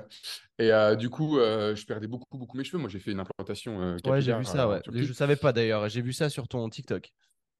Ouais, j'ai fait, j'ai fait une implantation, donc euh, maintenant euh, je prends très très soin de mes cheveux, je, combats la chauvitude avec ardeur, c'est un travail de tous les jours, donc je commence, je fais 5 minutes parce que c'est connu en, fait pour améliorer l'oxygénation euh, et ça permet d'optimiser et de favoriser la pousse des cheveux en stimulant en fait la pousse du, du follicule pileux. Donc je fais 5 minutes localisées sur mes cheveux. Pendant que je fais ça, je me mets un petit coussin, tu sais, avec les, les, fleurs là, tu sais, les trucs de pique là. Je, Tu connais ça? En fait, c'est en gros, c'est de, de l'acupression. C'est les quatre fleurs, ça s'appelle. C'est de l'acupression, donc je me fous ça sur la nuque. dessus, ouais. Ouais, en fait, je m'allonge dessus et c'est assez fou parce que ce matin, je me suis fait la réflexion. En fait, j'ai pris la vidéo que j'ai mis, mis, en accéléré. En fait, on voit que quand je me pose dessus, plus le temps passe, plus je m'enfonce dans le truc. Et je ne le remarque pas, tu vois. Mais en accéléré, on le remarque. Plus, plus le temps passe, plus je m'enfonce dessus, en fait. Et ça permet de détendre et tout. Et donc, en même temps que je fais ça, je fais du vacuum. Tu vois, donc je suis vraiment, tu vois, j'optimise, tu vois. Je fais la ah ouais. rouge, l'acupression et du vacuum en même temps. Du coup, comme et pourquoi tu fais le, tout ça, fameux reste... Euh, stomach vacuum? Pourquoi tu fais ça? Le vacuum, je le fais pour plusieurs raisons. Déjà, toujours bah, par rapport à cette notion de stress, etc. En fait, quand euh, les personnes qui sont assez sujets au stress ont souvent un souffle qui est très court. Et en fait, c'est quelque chose qui est très, très bête, mais on ne nous a jamais appris à bien respirer. Et en fait, la plupart d'entre nous ne respirons pas. Et moi, je me suis aperçu pendant la journée que des fois, j'étais en apnée, en fait. Je respirais pas ou... Mais mon souffle était très, très court. Et euh, le diaphragme est un, est un muscle au niveau euh, euh, ouais, si c'est ça, c'est un muscle, je crois, le diaphragme. C'est un muscle mmh euh, qui est en fait en dessous les côtes. Et euh, en fait, en respirant très peu, il se, il se contracte en fait. Le stress fait que tu respires très très court et très très lent. Et donc en fait, ton diaphragme se contracte. Sauf que le diaphragme s'attache au niveau du bas du dos. Et en début d'année, là, en janvier, quand je suis rentré, pareil, une source de stress de ouf parce que j'avais lancé My Compare. un projet que j'ai lancé bah, justement en rapport avec les comparatifs en grande surface. J'ai lancé euh, avec mon père qui regroupe tous les comparatifs que j'ai fait en fait jusque depuis le début. Et donc grosse période de taf, grosse période de stress, un peu une galère aussi financière. Enfin, ça a été un peu la course aussi. J'étais à Dubaï à ce moment-là et je suis rentré en France. Et en fait, en voulant, en, en voulant courir après le chien, je me suis bloqué le dos. Et en allant voir l'ostéo, il m'a dit que justement, j'avais le diaphragme qui était tellement contracté que ça tirait mmh. au niveau de mon dos. Et du coup, j'ai fait un faux mouvement. Et en fait, avec la compensation, ça m'a bloqué le dos. Quoi. Je me suis fait un limbago, laisse tomber, j'ai pas pu bouger pendant trois jours, c'était l'enfer. Et donc, du coup, euh, tout ça pour dire que, en revenant sur le, vacuum que je fais, le stomach vacuum que je fais le matin, ça me permet déjà de bosser sur ma respiration. Ça me permet de naturellement étirer le diaphragme. Ça permet également, euh, le stomach vacuum, de faire un automassage des viscères, qui est important parce que bah, le système digestif, c'est quelque chose de capital d'un point de vue santé. Hein. Ce n'est pas pour rien qu'on dit que c'est le deuxième cerveau. Euh, donc, c'est pas mal de, de, faire ça. Et également pour travailler les, les abdos profonds, euh, pour diminuer la taille et avoir un ventre plat, qui, ça, pour le coup, a un but purement esthétique. Ok, d'accord. c'est intéressant hein, parce que moi, de... je connais pas grand-chose sur le, le stomach vacuum. C'est pas un truc que je m'amuse à faire souvent je sais le faire, mais c'était à la base, enfin pour du bodybuilding, quoi, si tu veux. Mais c'est le contrôle. Moi, c'était plutôt le contrôle abdominal qui m'intéressait, mais je savais pas tous les bénéfices qu'il y avait du coup bah, en rapport avec le, le, diaphragme et même potentiellement le stress et le, fait de le, de le faire se relâcher et le massage des viscères. Donc là, ça fait sens. C'est pour ça que je te questionne là-dessus parce que bah, je, je, je m'instruis, si tu veux. ouais, mais c'est intéressant. Si tu veux, c'est vrai que ma routine, en fait, elle est, elle est longue. Mais en fait, si on reprend tout ce que je fais dedans, elle est censée, elle pourrait être deux fois plus longue en fait. Mais c'est vraiment de l'optimisation, tu vois, pur et dur. Mmh, mmh, mmh, ok. Et après, c'est quoi la prochaine étape? Prochaine étape, je fais 10 euh, minutes de, de, lumière rouge, mais cette fois euh, visage. Euh, ah, tu refais la lumière rouge, ok et début du torse. Ouais, comme ça, j'ai 15 minutes et c'est pas mal parce que pour 5 minutes, c'est assez faible. Euh, et en plus, ça me permet vraiment, je le fais la lumière rouge, euh, je, le fais visage et début du torse et notamment au niveau de la, de la gorge pour avoir un accès euh, direct en fait au niveau de la thyroïde puisque la lumière rouge a un réel impact. elle est utilisée pour le traitement contre l'hypothyroïdie notamment et donc elle favorise le bon fonctionnement de la thyroïde et le, la thyroïde elle est, elle est c'est même pas important, c'est capital pour la plupart de nos fonctions euh, hormonales. Et aujourd'hui, on n'est rien, hein. on est ce que nos hormones sont. Donc aujourd'hui, on a un système hormonal qui marche au ralenti. Nous, on est flingués. Donc prendre soin de ces des bonnes fonctions hormonales, c'est important. Donc je fais ma lumière rouge euh, après 10 minutes. Et puis, euh, ben, une fois qu'on a fait tout ça, go, go douche froide. go douche froide, qui est la partie qui est la plus difficile, mais qui est l'un des trucs les plus efficaces de, ma morning routine. Euh, donc, je passe une minute 20, grosso modo, entre une minute et une minute 20 sous la douche euh, froide. Euh, et puis voilà, après, je sors petite, petite skincare, et puis je m'habille, je prends un café, et puis let's go. let's go. Ok, j'aime beaucoup. La, la, douche froide, c'est un truc, je pourrais jamais m'arrêter de faire des loges là-dessus. sauf que ici, depuis que je suis arrivé en Espagne, l'eau froide n'est pas assez froide. J'avais le problème à Dubaï. un cauchemar. Ouais. Et du coup, c'est chiant parce que tu as, 10 secondes d'eau relativement froide au début, puis après, ça chauffe. Tu fais, mais, mais... Et c'est pour ça que j'ai acheté un, bain froid d'ailleurs, parce que, mais bon, c'est pareil, ça. Est-ce que je vais réussir à le maintenir à 10 degrés? Je euh, Je suis pas certain. Donc, euh, je vais voir comment ça va le faire sur les prochains jours. J'ai acheté des caisses de, de machin pour faire ses, propres glaçons. Et puis, puis on verra comment ça marche. Mais c'est vrai que ça, c'est un peu un regret. Ça fait chier parce que c'est vrai que quand j'étais dans les Alpes à Chambéry, euh, mon eau froide, elle était froide. Donc euh, ça, au moins, j'avais pas de souci là-dessus. Au moins, c'était réglé. Et puis l'hiver, c'était, c'était encore pire. Donc, euh, donc c'était très, très bien. Ok. et eh ben, c'est une, c'est une routine qui est très intéressante. Il y a pas mal de choses à récupérer là-dedans. C'est vrai que cette lumière rouge, c'est pas mal. J'en ai pas acheté aujourd'hui parce que bah, ça prend de la place. Et vu que j'essaie de rester minimaliste, je ne vais pas m'amuser à en acheter une pour la revendre dans six mois. Et c'est un peu dommage. et, euh, et, si je me trompe pas, c'est pas donné en plus de ça. C'est des, des, dispositifs qui coûtent relativement cher en plus de ça. C'est un truc, un gros panel que tu as ou c'est un petit non, moi justement, j'ai pris le, panel qui est justement transportable, qui est fait pour les gens qui voyagent. Ok. Donc c'est petit, en vrai, ça passe dans une valise cabine. Euh, après, le truc, c'est que c'est lourd. Ça fait 2 kilos, un peu plus, entre 2 et 3 kilos, quoi. Donc mm. ça, commence à être lourd. Mais ouais, moi j'ai le modèle le plus petit, je crois, et il coûte déjà 500 balles. Donc euh, c'est un bon investissement. Ah oui, oui, c'est déjà ouais, 500 boules. Ok, ok. Fair enough, parce que je sais qu'il y a Aurélien qui l'utilise souvent. euh, lui, il est tout le temps à Tallinn, donc euh, ça va, il a un gros, un gros panel. Il me l'avait prêté quand j'étais allé le voir. Il m'avait prêté le petit panel, justement, mais sur trois jours, euh, j'ai pas vu grand-chose, quoi, forcément. Euh, C'est, c'est, c'est un dispositif plutôt long terme, mais, mais bon, c'était pas trop Bah, honnêtement, Moi, tu vois, tout à l'heure, tu me parlais des, des effets, du coup, je t'en ai pas parlé, mais euh, j'ai été assez surpris quand je l'ai essayé, tu vois, parce que moi, c'était une collab. Si tu veux, le produit, euh, voilà, on me l'a, offert, on me l'a envoyé gratuitement en échange euh, de, de publicité. Justement, c'est Aurélien qui m'a mis sur le truc. Et, euh, et moi, j'ai été assez surpris parce qu'en fait, quand je l'ai utilisé au bout de trois jours, j'ai commencé à avoir des effets, notamment au niveau de ma récup. En fait, j'ai remarqué que je, je dormais pas, je dormais pareil qu'avant, sauf que je m'endormais plus vite. Et en fait, je dormais beaucoup mieux, ce qui fait que la journée, quand je me levais, j'avais, j'étais, j'avais, j'étais déjà full énergie. Et la journée, j'avais plus besoin de faire de sieste. J'avais tendance à faire pas mal de petites siestes après manger. Et en fait, euh, au bout de 3-4 jours de lumière rouge, je me suis rendu compte que la journée, j'avais plus d'énergie et je ressentais pas le besoin de faire des siestes. Donc, au niveau de la récup, j'ai trouvé ça que c'était fou. Et, euh, et, et ouais, c'était incroyable. Alors, encore une fois, je fais pas mal de choses pour ma récup. Donc, à savoir, est-ce que c'est que ça? Je pense que non. Je pense que c'est un petit plus. Mais, euh, mais je l'ai senti direct. Au départ, je voulais pas. C'est pour ça que j'ai attendu 10 jours avant d'en parler en story, parce que je voulais pas raconter n'importe quoi en disant ouais, c'est magnifique, je dors mieux et tout, plus d'énergie. Mhm. Au bout de trois jours, tu vois, au bout d'un moment, il faut aussi, euh, comme tu dis, au bout de trois jours, ça paraît un peu louche. Donc au départ, je me suis dit, vas-y, je vais attendre quand même 10 jours. Et en fait, plus les jours passaient, et plus j'ai remarqué ça. Et euh, tu vois, j'ai arrêté pendant 2-3 jours là, parce qu'un rythme de vie un peu plus speed.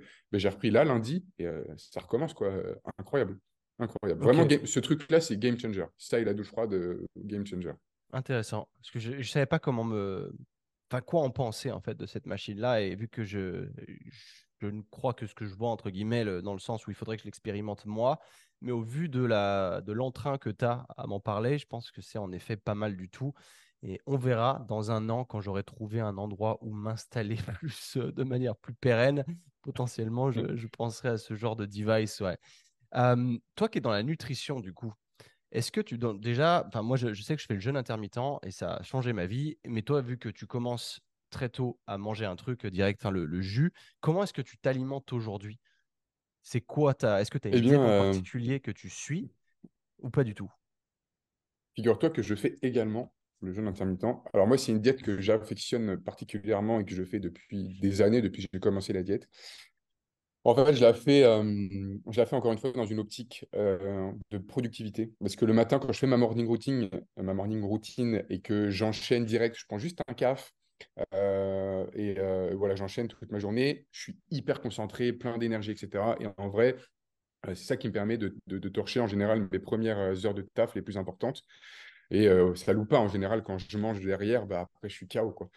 Euh, et, euh, et donc du coup je le fais pour ça principalement, mais euh, ça dépend des périodes parce qu'il y a des périodes où je vais vouloir plus me concentrer. En fait, si tu veux, moi je pars du principe que d'ailleurs c'est quelque chose que j'ai vu dans The One Thing.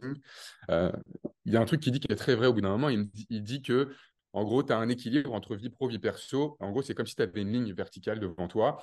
Tu as ta vie pro d'un côté, ta vie perso de l'autre. Et en gros, le but, bah, l'équilibre parfait serait de suivre cette ligne, mais c'est pas possible, tu vois. Donc, en gros, il faut que tu Mm. arrives à osciller entre ta vie pro, ta vie perso, sans jamais trop t'écarter de justement de la ligne, la ligne du milieu.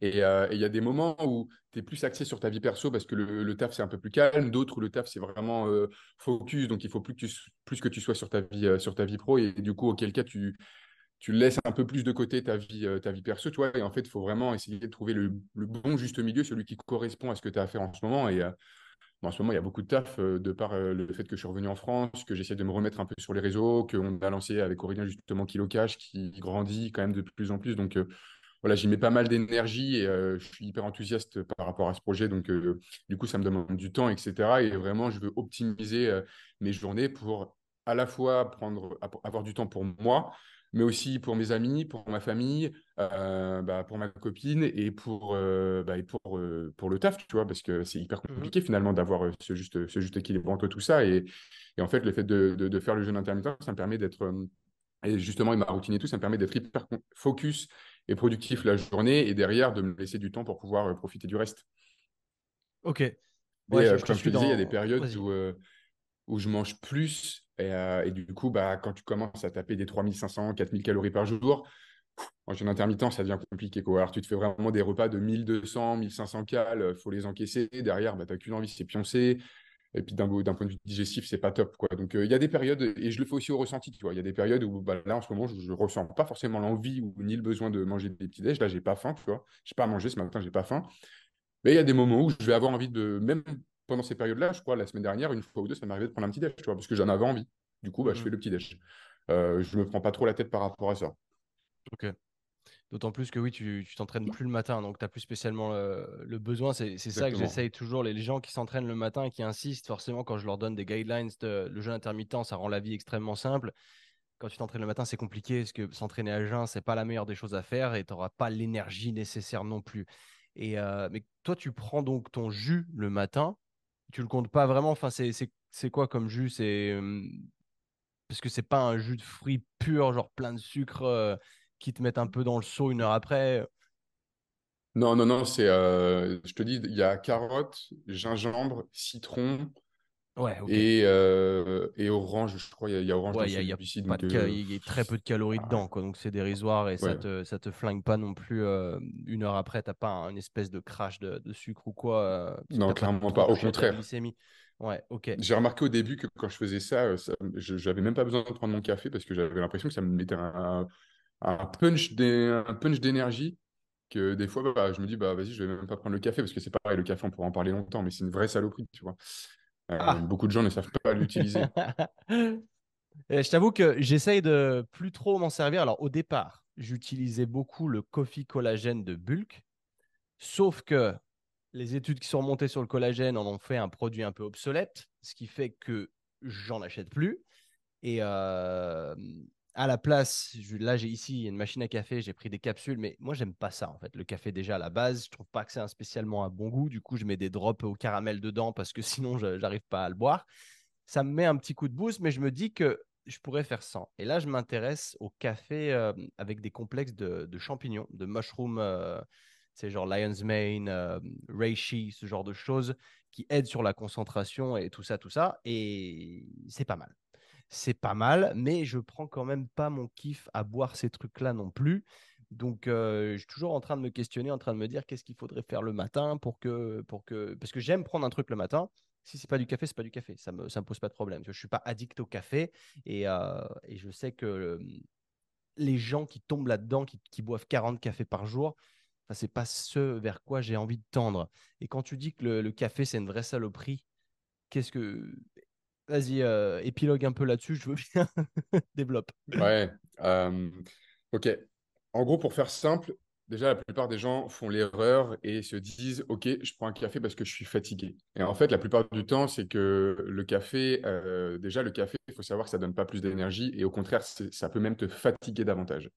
Parce qu'il y a un vrai cercle vicieux qui se fait avec le café. En gros, ce qui se passe, c'est que euh, physiologiquement, en fait, dans notre cerveau, notre cerveau, au cours de la journée, produit un déchet ce qu'on a, qui s'appelle l'adénosine. Euh, et euh, oui, c'est ça, je crois que c'est l'adénosine. ça, ça, c'est à vérifier. J'ai un petit, un petit doute. Il me semble que c'est ça. Mais bref, en gros, dans la journée, notre, notre cerveau produit un déchet. Et ce déchet-là, quand il atteint une certaine concentration dans le cerveau, notre corps va se dire, va, va nous envoyer un signal, OK, stop, va dormir, tu es fatigué. ok? Mmh.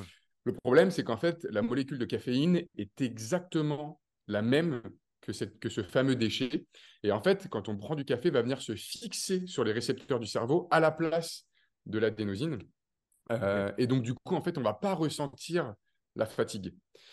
Euh, et c'est là où c'est piège, c'est qu'en ah, fait, euh, tu ne ressens, tu ressens pas la fatigue, euh, et donc, du coup, tu continues, tu continues, malgré le fait que ce déchet continue de, continue de, la concentration du déchet continue d'augmenter dans ton cerveau, et que du coup, tu, tu, deviens de plus en plus fatigué. Mais en fait, en buvant du café, euh, et ben, tu, tu, masques un peu en fait cette fatigue euh, naturelle, mmh sachant que il faut savoir que le temps de demi-vie du café est de 6 à 8 heures. C'est-à-dire que quand tu prends 100 mg de café le matin, 6 à 8 heures plus tard, tu as 50 mg d'actifs. Encore 6 à 8 heures plus tard, tu as 25 mg d'actifs, etc., etc., etc.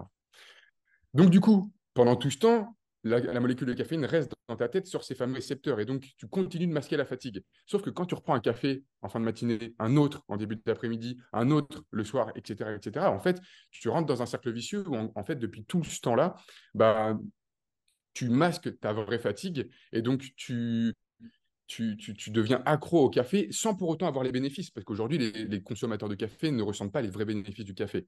Euh, au contraire, ils en boivent de plus en plus parce que bah, ils augmentent de plus en plus les doses pour justement avoir ce truc, oh putain, ça fait, je suis fatigué, je vais me prendre plus de café parce que du coup, euh, j'arrive pas à m'en sortir, etc. Sauf qu'en fait, plus tu bois du café, plus tu t'enfonces dans ce cercle vicieux-là.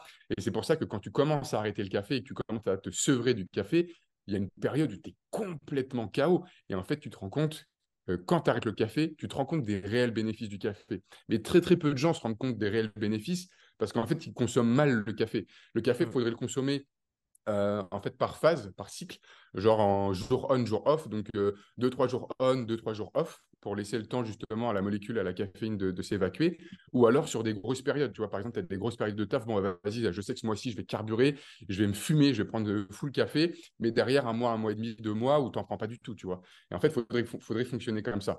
Et c'est vraiment le piège avec ce café, parce que derrière, euh, une surconsommation, surconsommation pardon, de café entraîne justement de l'anxiété, du stress, des problèmes de sommeil qui du coup augmentent encore plus la fatigue. Donc du coup, tu prends encore plus de café et en fait, euh, cercle vicieux de ouf quoi. Et derrière, euh, et derrière, ça crée des vrais problèmes. Au-delà de la consommation de caféine, bah, tu vas avoir tout ce qui est vieillissement accéléré dû justement au sommeil de mauvaise qualité, dû au stress que ça va engendrer, etc., etc. Et c'est des réactions en chaîne. Ok, je te suis. Quand tu parles de la, molécule du coup du café qui vient se fixer sur le cerveau, euh, c'est la caféine en elle-même. Ça n'a rien à voir avec. Euh, parce que je veux dire, si tu prends de la caféine sans boire de café, c'est la même chose. Euh, oui, complètement. Ok, ok. Non, je voulais juste éclaircir la molécule ça pour les gens qui se diraient Ah bah c'est pas grave, j'ai arrêté le café, mais je vais prendre de la caféine. Donc c'est ouais, ok. Non, non, très très bien. C'est bien que tu aies éclairci ce point-là. C'est la, la, molécule. Mais ceci étant dit, la caféine, d'un point de vue performance, euh, d'un point de vue plein de trucs, et c'est prouvé, ça a été surprouvé et, hyper bien. Quoi. Enfin, ça a plein de bénéfices. Mais encore une fois, pour profiter à 100% du potentiel de la caféine, il faut la consommer intelligemment. Ouais, non, je te suis là-dessus aussi et pas la prendre tard. Donc, quand tu t'entraînes tard, le problème, il est là aussi de prendre des pré-workouts avec 200 mg de caféine dedans à, 18h. C'est pas la chose la plus maligne à faire, en effet. Ouais. Ah bah non, clairement. Et puis tu vois, pareil euh, sur ça, parce qu'il y a plein de gens qui vont dire ouais, mais moi je prends de la caféïne, euh, le soir ça m'empêche pas de dormir. Ouais, mais c'est pas parce que c'est pas parce que ça t'empêche pas de dormir que tes cycles de sommeil, eux, ils sont pas impactés. Hein, parce qu'il faut pas parce que tu fermes les yeux que tu dors que tu dors bien. Donc il faut bien comprendre que la molécule de café impacte les cycles, nos cercles, notre cercle circadien, impacte nos, cycles de sommeil euh, que tu que tu aies de la facilité ou pas à t'endormir le soir, même en buvant du café. Ça, les gens parfois ont du mal à comprendre. Bah, le, sommeil profond, le REM, le rapid, eye movement, euh, qui nous permettent de, rêver, tout ça. Et ouais, et tu as complètement raison, les gens ne se rendent pas compte de ça. Et c'est vrai qu'il y a trop souvent cet amalgame de euh, moi, je dors très bien. Je prends les cafés le soir, je dors très bien. Et il y a un truc qui me choque à chaque fois, tu vois, c'est au resto. Euh, j'ai l'impression que c'est en France, beaucoup. Tu vas au resto, à la fin, les... ils te proposent un café. Mais tu sais, tu es au resto à 22h. Enfin, ça, ça va fermer. Tu as fini de, de manger, tu as mangé ton dessert est-ce que vous voulez un café? Et moi, je suis toujours abasourdi quand j'entends ça. Et euh, il y a des gens autour de la table qui disent Ouais, moi, moi, moi, je suis mais pourquoi? Je te jure. je te jure. J'étais au bassin d'Arcachon là il y a deux semaines et je me suis fait exactement la même réflexion. en termes de, du coup, si on continue sur la nutrition, en termes d'autres diètes, parce que je suis en train de, remettre en question quelques, trucs. J'ai une diète aujourd'hui, elle est extrêmement facile à tenir, elle me convient, ça fonctionne trop bien. Euh, je reste, j'affiche un très bon physique à l'année sans trop d'efforts, en combinant ça avec un, super entraînement aussi. Mais euh, je suis de plus en plus intrigué par la diète carnivore. Ne sais pas si tu l'as essayé, si tu en as des feedbacks ou quoi. Je connais des gars qui l'utilisent et qui ont j'ai jamais entendu aussi d'aussi bons en fait résultats, euh, que ce soit physique ou que ce soit dans la tête, que ce soit surtout de confort digestif, même qui sont assez hallucinants.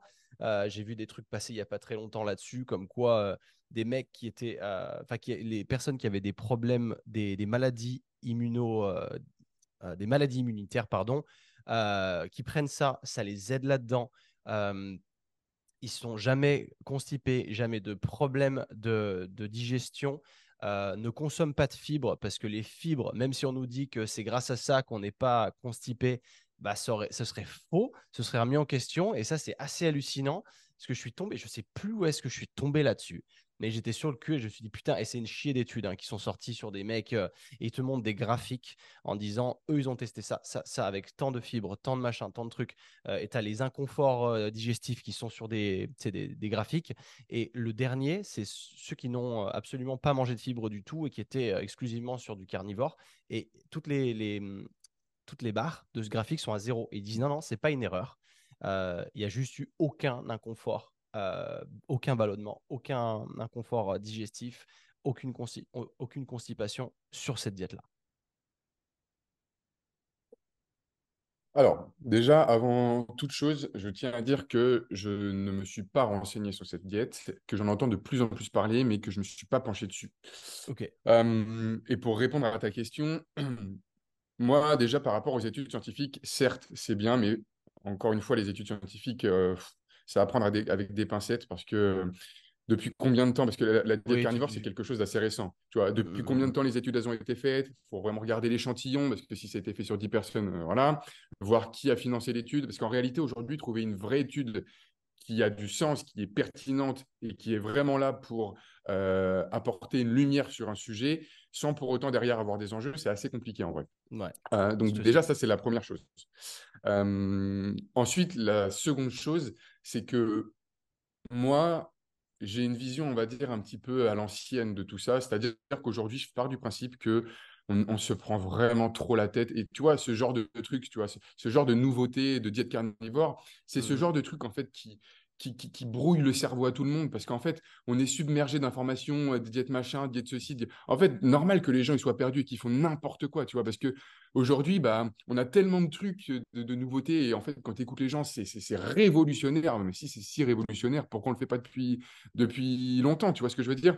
Aujourd'hui, pour moi, la nutrition, c'est quelque chose de simple faut arrêter de, vouloir faire des trucs, des nouveaux trucs, des machins, des trucs. Il faut juste euh, revenir au basique, tu vois. Revenir au basique, manger selon nos envies, déjà, pour, commencer, selon nos vraies envies. Pas parce qu'il faut manger à midi, mais parce qu'on on a faim, tout simplement. Donc, réécouter les signaux de faim, manger euh, suffisamment en termes de quantité, donc couvrir nos besoins, en termes de qualité, par exemple bah, manger des fruits et des légumes de saison, euh, et euh, en manger en, termes de diversité également, en termes de plaisir, voilà, couvrir ses besoins, mais en fait sans avoir à se prendre la tête entre qu'est-ce qu'il faut faire, etc. Parce que tu vois, derrière la diète carnivore, finalement, moi, je ne peux pas m'empêcher de me poser la question, Ok, finalement, d'après ce que tu me dis et d'après ce que j'ai pu comprendre, en fait, c'est en train d'éviter, justement, ça met un petit peu le, la lumière sur les fibres. En gros, il ne faudrait pas manger de fibres parce que ce serait elle le responsable de pas mal de choses.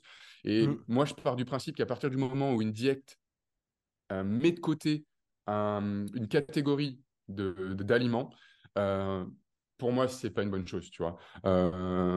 Aujourd'hui, bah, par exemple, les protéines, sont mieux assimilés quand on les consomme avec des glucides. Enfin, je veux dire, c'est pas nouveau, c'est quelque chose qu'on connaît. Euh, voilà, tous les, macronutriments, les vitamines, les minéraux, en fait, tout ça, c'est depuis, depuis la nuit des temps. On mange des glucides complexes, on mange des fruits, des légumes, de la viande, etc., des œufs, des produits laitiers. Tout est une question de quantité et de qualité. Je pense que tout ça, ça joue vraiment, ça a une synergie euh, et qu'on se prend trop la tête. Et moi, ce genre de diète qui évite et qui vraiment, euh, enfin, bouffer que de la viande, déjà, honnêtement, moi, ça me, ça me ferait chier, clairement, de bouffer du steak euh, le matin, même si je fais du jeûne intermittent, mais matin, midi et soir, déjà, ça me gonflerait, tu vois. Je ne prendrais pas forcément de plaisir. Et puis, je pars du principe que une diète où tu consommes qu'un seul type d'aliment ou deux, plus généralement, une diète où tu évites certaines catégories d'aliments, pour moi, c'est pas une bonne chose. Je pense que c'est la quantité qui fait le poison, qu'il faut vraiment consommer tout, mais dans des quantités et des proportions qui soient euh, réfléchies, qui soient pertinentes par rapport à nos besoins, avec une qualité derrière qui soit, qui soit présente et aussi une, une, diversité qui soit suffisante pour pouvoir couvrir l'ensemble de nos besoins. Mais honnêtement, après, encore une fois, je ne me suis pas penché sur le sujet et je pense, en toute franchise, sauf si l'occasion vient à se présenter, je ne pense pas que je le ferai.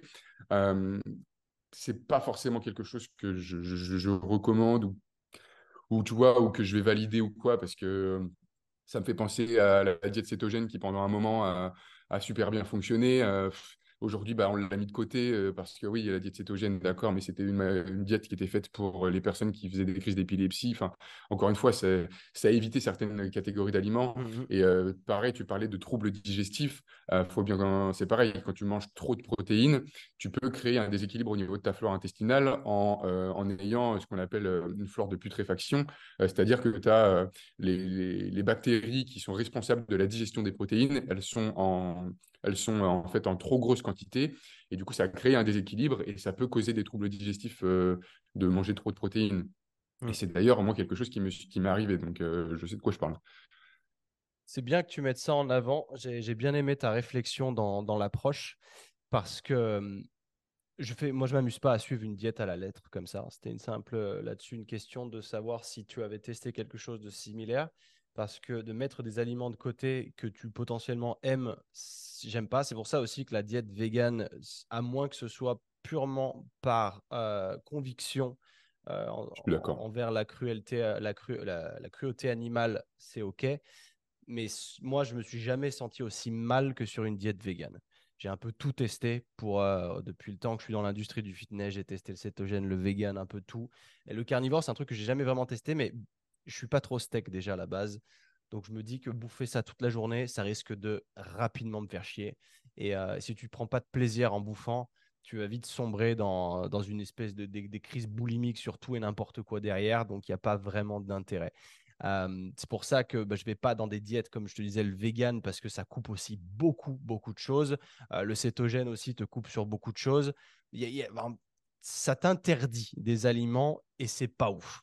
Et je vois qu'aujourd'hui, je mélange des choses, mais je veux dire surtout quand je parlais d'inconfort digestif, d'adapter une diète à quelqu'un en fonction de ça, de choisir de prendre le panel complet des aliments. Mais s'il y en a un qui te file des inconforts digestifs, bah, tu l'enlèves et tu le remplaces par autre chose. C'est comme ça que je verrais plutôt l'approche de la diète. Je suis assez d'accord avec toi. Je pense qu'il faut même avoir une vision plus large, et ça, c'est quelque chose que j'ai que j'ai vu assez, dont je me suis rendu compte là, là, cette dernière année-là, c'est que les gens voient mettre beaucoup, beaucoup. en fait, ils misent tout sur le sport et l'alimentation. Mais il faut vraiment essayer de voir plus large. Et en fait, aujourd'hui, on va dire ce qui est pas avoir peur des mots, on a des hygiènes de vie de merde. Et c'est aussi pour ça que le matin, je prends tant de temps sur mes routines. C'est-à-dire qu'aujourd'hui, tu peux mettre, avoir une diète au carré, à 100% optimisé, avoir une complémentation alimentaire intéressante, euh, qui te soit machin, etc. Bref, si derrière, tu dors mal, que tu es une boule de stress, que tu bois pas assez, que tu vois ce que je veux dire? Mais Derrière, ta diète, euh, ok, c'est bien, mais si tu veux, mieux vaut être à 70% sur l'ensemble de tes habitudes qu'être à 100% sur seulement deux. Parce que mmh derrière tes inconforts digestifs, typiquement les inconforts digestifs, peuvent venir du fait d'être trop sédentaire. Il ne faut pas oublier que le fait d'être trop sédentaire, c'est aujourd'hui l'une des causes les plus importantes de mortalité. 4 millions de personnes par an meurent à cause de la sédentarité. Hein.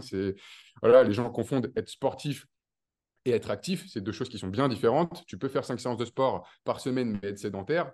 Euh, donc, la sédentarité joue sur les inconforts digestifs, l'hydratation joue sur les inconforts digestifs, le sommeil joue sur les inconforts digestifs, le stress joue sur les inconforts digestifs. Donc, c'est vraiment quelque chose, il faut bien comprendre qu'aujourd'hui, tout ça, ça rentre en synergie et qu'il faut vraiment prendre soin de l'ensemble de ce qu'on met en place au quotidien. Le truc, c'est qu'on est tellement surstimulé, on a tellement des emplois du temps de fou à faire des trucs où il nous faudrait des journées de 48 heures parce qu'on priorise le taf, le machin, ouais, j'ai pas le temps, le taf, le machin, le truc, les enfants, l'école et tout, machin, qu'en fait, on s'oublie complètement et qu'on fait clairement pas assez pour nous et derrière, on s'étonne d'avoir des problèmes bah, parce que forcément, euh, moi, je le vois hein, sur mes clientes, euh, combien de fois, quand je faisais le questionnaire de début, je vois combien de pas tu marches par jour, moins de 4000 pas, combien d'eau tu bois, 500 millilitres, 500 millilitres par jour.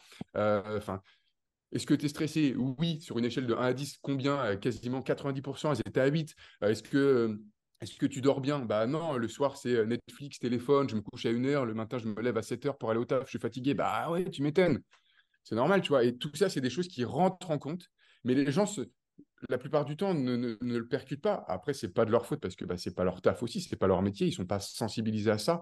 Et, c'est normal, hein, chacun, son, chacun son métier et son domaine d'expertise, mais c'est des, choses qui rentrent en compte. Il n'y a pas que la partie alimentation. Tu vois, typiquement, dans les études que tu me citais tout à l'heure, un confort digestif, ouais, quand tu manges de la viande, tu as moins d'inconfort digestif. Mais est-ce que derrière, il n'y a pas aussi quelque chose mmh. d'autre qui a changé? L'amélioration du sommeil, euh, tu vois, il y a plein de trucs qui rentrent en compte aujourd'hui la physiologie interne, c'est un domaine qui est hyper complexe et, euh, qui, qui, même moi qui connais, le, qui connais, qui suis dans le taf, qui suis passionné par tout ça, c'est à s'arracher les cheveux. C'est le corps humain, c'est une machine qui est incroyablement complexe et je pense qu'il y a beaucoup beaucoup de choses à prendre en compte et on peut pas, euh, si tu veux, miser tous les bénéfices d'une diète sur un seul truc, le fait de manger que de la viande. Pour moi, ça me paraît. Après, peut-être que je me trompe. Hein. Moi, je suis pas quelqu'un, je suis pas quelqu'un d'étriqué. Je suis ouvert. Euh, et si un jour l'occasion se présente, euh, voilà, je, suis tout oui si quelqu'un veut me faire changer d'avis. Mais moi, ça ne rentre pas dans ma vision de la nutrition.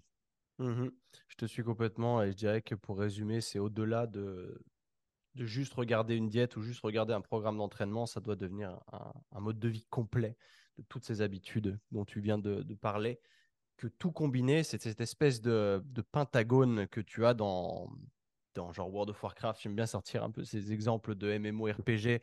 C'est représentatif de, tu sais, tu fais booster l'expérience d'un personnage. Mais là, si sur ce pentagone, tu viens mettre stress, sommeil, alimentation, entraînement et euh, je ne sais quoi, récup, ah, fais un, tu fais un golden personnage en fait. C'est pas si tu que l'alimentation qui est bien, mais tout le reste c'est éclaté, ou tu que l'entraînement qui est bien et tout le reste c'est éclaté, mon pote, tu auras une vie éclatée. C'est euh, au global, c'est un peu, c'est la même chose que de dire tu es la moyenne des cinq personnes avec qui tu traînes, c'est pareil c'est pareil. tes cinq potes, c'est des. Toi, tu es, une lumière, mais tu as cinq potes éclatés autour de toi. Bah, tu vas devenir éclaté, mon pote. C'est aussi simple que ça. en termes de nutrition rapide, avant de passer au sujet Dubaï, parce que mine de rien, l'heure tourne. Si j'aime tous les, les, choix que tu fais, donc les vidéos choix que tu mets dans les supermarchés, j'ai trouvé ça génial. Donc, comme je te disais, quand tu as envie d'un snack éclaté, si quelqu'un a envie de snack éclaté un peu plus souvent que la moyenne, malgré que les autres habitudes soient plutôt d'aplomb, quel est le meilleur pour toi? Ça peut, ça peut être très large, il n'y a pas de bonne réponse. Le snack le plus éclaté, le, meilleur, le plus sain, genre que tu pourrais trouver. Même si sain, ça ne veut encore une fois rien dire, mais en termes de composition, parce que tu mets souvent, tu dans les choix, tu mets non, non, non, oui. Vers mmh. quoi tu aurais parce que j'ai vu que tu faisais des vidéos aussi euh, à McDo. Quel est le meilleur burger à prendre, genre? C'est génial en vrai parce que même moi, je, tape des bah burgers de temps en temps, enfin des McDonald's à proprement parler. Je vais en faire un peut-être toutes les 3-4 semaines, mais ça arrive. Et euh, du coup, c'est cool de savoir ça, de se dire, OK, est-ce que je vais vraiment, quand je vais à McDo, je vais à 100% débauche et bas les couilles, je mange tout et n'importe quoi? Ou est-ce que tu as quand même cette jugeote de dire, c'est pas ouf, mais je peux quand même pas trop mal m'en sortir et potentiellement en faire un de plus de temps en temps plutôt que d'en faire un tous les six mois parce que c'est vraiment débauché. C'est une très très bonne réflexion est ce que tu dis. Euh, parce que c'est vrai que c'est un peu le problème justement avec ces, avec ces, ces trucs-là. Parce que moi, je suis, je suis pour justement fais-toi plaisir. C'est qu'une question. Pour moi, c'est vraiment une question d'effet cumulé. C'est le long terme. Mmh Aujourd'hui, si, je sais pas s'il y a un secret pour échouer. Euh, Enfin, je ne sais pas s'il y a un secret pour, euh, pour réussir, mais en tout cas, je, sais que s'il y a un secret pour échouer, c'est le fait de ne pas continuer suffisamment longtemps. donc, euh, donc ouais, effectivement, c'est du long terme, mais c'est le, truc, c'est ça, c'est que, en fait, peu importe, juste fais-toi plaisir, mais tu as cette notion-là de, effectivement, comme tu dis, soit tu t'en fais un peu plus souvent en ayant un peu conscience des choses, soit tu vas en roue libre totale, et à ce moment-là, tu t'en fous et tu ne regardes pas. Quoi. Mais pour répondre à ta question, si, si j'ai bien compris ta question, c'est en gros, en supermarché, quel serait le snack qu'on pourrait prendre qui serait le plus clean possible? Ouais, mais en termes de. Tu as quand même envie de te faire un petit plaisir malin, tu vois. Genre, au lieu d'aller taper des MM's ou un truc comme ça, parce que j'ai vu qu'il y avait pas mal d'ingrédients, enfin d'aliments de, que tu mettais en, valeur sur, euh, sur TikTok en mettant ça. Non, parce que trop de ça, même la différence quand tu as mis entre les bières. Ça, ça m'a. J'ai fait putain, ah oui, quand même. Euh, parce que bon, je bois très peu d'alcool de toute manière. Et quand je bois de la bière, j'essaie d'aller vers un truc de qualité entre guillemets des pas des pas des Henken ou ce genre de conneries mais là tu l'as toi tu l'avais pris ce concept là purement en termes de nutrition et le nombre de calories totales etc donc par exemple sur un snack par exemple je te donne un exemple concret de moi quand je veux me faire péter un snack le soir je vais vers du popcorn parce que au 100 grammes c'est pas trop élevé mais 100 grammes de popcorn c'est énorme donc, en termes de volume, parce que c'est du, c'est, du, maïs qui a explosé, qui, qui, prend un volume énorme. Déjà, 25 grammes, c'est gros. Et moi, je sais, quand je me fais péter du popcorn, j'en prends 50 grammes. Ça fait déjà un sacré truc, mais euh, tu es quand même bien après et ça fait que 200 calories, tu vois. Ok, je, je l'avais vu dans l'autre sens, moi, donc tu fais bien de, de- de nous donner l'exemple. Ouais. C'est, en fait, c'est pas euh, je veux faire un truc clean et du coup, qu'est-ce qu'il faut que je choisisse? C'est je veux faire un truc dégueu, mais qu'est-ce que je pourrais prendre avec un truc dégueu pour que ce soit pas si dégueu que ça finalement? voilà, exactement, c'est ça. Ah, c'est une bonne question, ça.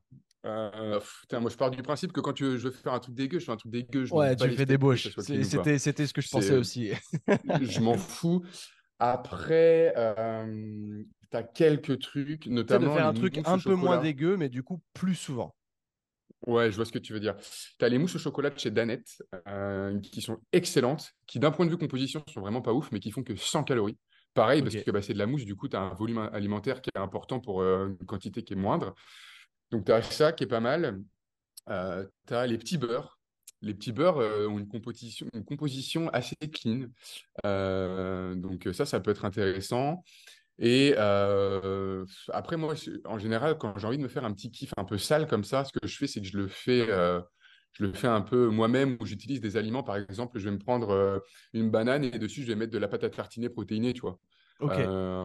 Tu vois, ce genre de truc, ça, c'est un, c'est un truc qui marche bien. Ou alors, je me fais des mug cakes. Tu vois, tu te fais un petit mug cake, dessus, tu mets genre un petit Kinder Bueno. tu vois, comme ça, tu as un truc euh, ni clean, ni dégueu, tu vois. euh, Uhum. Après, en, en supermarché. Ah, si, tu as les bars. euh, alors, après, il faut aimer. euh, c'est peut-être un truc un peu, un peu plus clean. Les, les bars naked.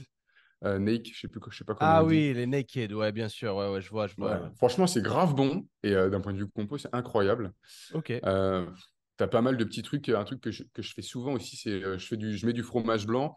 Euh, et dedans, euh, je mets des trésors. Je kiffe les trésors. Euh, et je rajoute, je rajoute des, des framboises, un sirop de miel. Tu vois, comme ça, j'ai quand même des protéines, des fibres, vitamines, minéraux avec les framboises et du miel, c'est un sucrant avec un index glycémique moyen.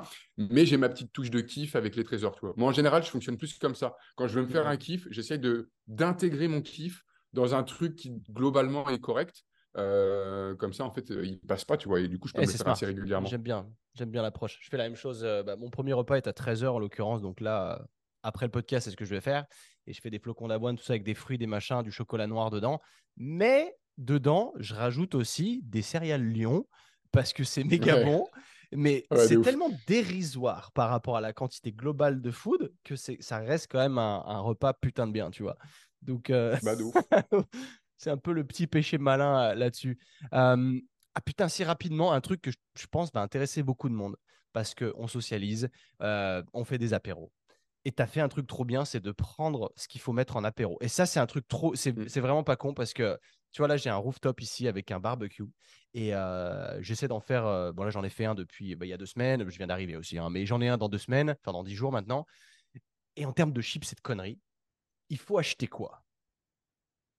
Si tu veux pas prendre le temps de Bah, décortiquer tous les paquets, toi, tu l'as déjà fait pour nous. Du coup, est-ce que tu as une marque, un modèle à dire quand vous faites de l'apéro pour pas trop partir en couille? Tu prends ces chips-là, elles sont bonnes et c'est relativement clean. en fait, c'est très très simple. Euh, Parce que là, je vais pas avoir la marque en tête. Je crois que les Tyrells sont, sont très très cool en termes de chips.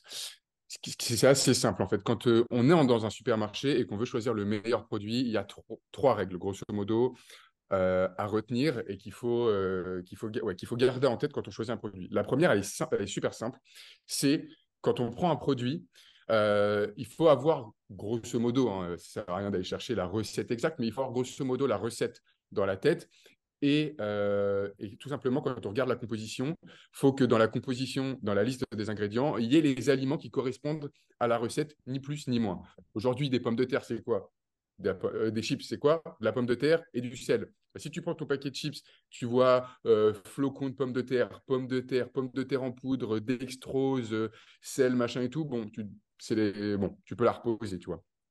Des chips, c'est pommes de terre, sel. Donc, la recette originale, c'est pommes de terre, sel. Tu vas dans, dans le rayon des chips et tu, prends le paquet de chips qui va avoir la composition qui se rapproche le plus de la recette originale. Pareil, tu vois, quand, pour les cordons bleus, en vrai, les cordons bleus, c'est, euh, je pense à ça parce que c'est le dernier que j'ai fait, c'est Mm. filet de poulet, jambon, fromage, euh, œuf, farine et euh, panure, tu vois. Bon, voilà. Si tu, quand tu prends la, le truc de cordon bleu, j'en ai pris un, il y avait 71 ingrédients dans la liste d'ingrédients, mais 71, tu te rends compte du nombre de saloperies qu'ils mettent là-dedans. Il n'y a, que 6 ingrédients, donc tu prends celui qui se rapproche le plus. Euh, donc ça, c'est la première chose. La deuxième chose, euh, ça va être euh, ça va être au niveau des, justement des ingrédients euh, qu'il y a dans la liste d'ingrédients. Il faut que tous ces ingrédients-là, tu puisses les avoir chez toi. Si tous les ingrédients qu'il y a dans la liste d'ingrédients, c'est des ingrédients que tu peux acheter et avoir dans ton placard, ça veut dire que c'est quelque chose qui n'est pas trop transformé et du coup, bah, c'est plutôt bon signe. Mmh et euh, la troisième chose, bah, toujours par rapport à cette liste d'ingrédients, plus la liste d'ingrédients est courte, mieux c'est. Voilà, tout simplement. Euh, si tu suis ces trois règles, grosso modo, euh, tu t'en sors généralement bien. Il y a un truc que j'ai remarqué avec tous les comparatifs que j'ai pu faire, parce que je peux te garantir que j'ai passé un sacré nombre d'heures dans les supermarchés avec, avec tous ces comparatifs, c'est que tu vois, en général, euh, c'est souvent, euh, souvent on dit que ce qui, est cher est souvent plus qualitatif. Euh, c'est pas toujours le cas. malheureusement, il y en a qui jouent là-dessus et c'est pas forcément toujours vrai. Dans l'agroalimentaire, j'ai quand même l'impression que c'est souvent vrai. Euh, et ce que j'ai remarqué, il y a une marque qui ressort vraiment pas mal, du, qui ressort du lot, c'est Michel et Augustin. tous leurs produits sont incroyables, mec. Tous leurs produits sont incroyables. À chaque fois que je fais un comparatif, ils arrivent en, termes de, en termes de, composition, pardon. en termes de composition et tout. Alors, ils sont beaucoup plus chers que la moyenne. Hein. Mais euh, tu vois, par exemple, moi, leurs cookies que je kiffe, leurs cookies, ils ont une composition, mec, qui, qui, est super clean. Enfin, qui est super clean. Enfin, je veux dire, pour un cookie, tu vois, oui, il y a du mmh. sucre, etc.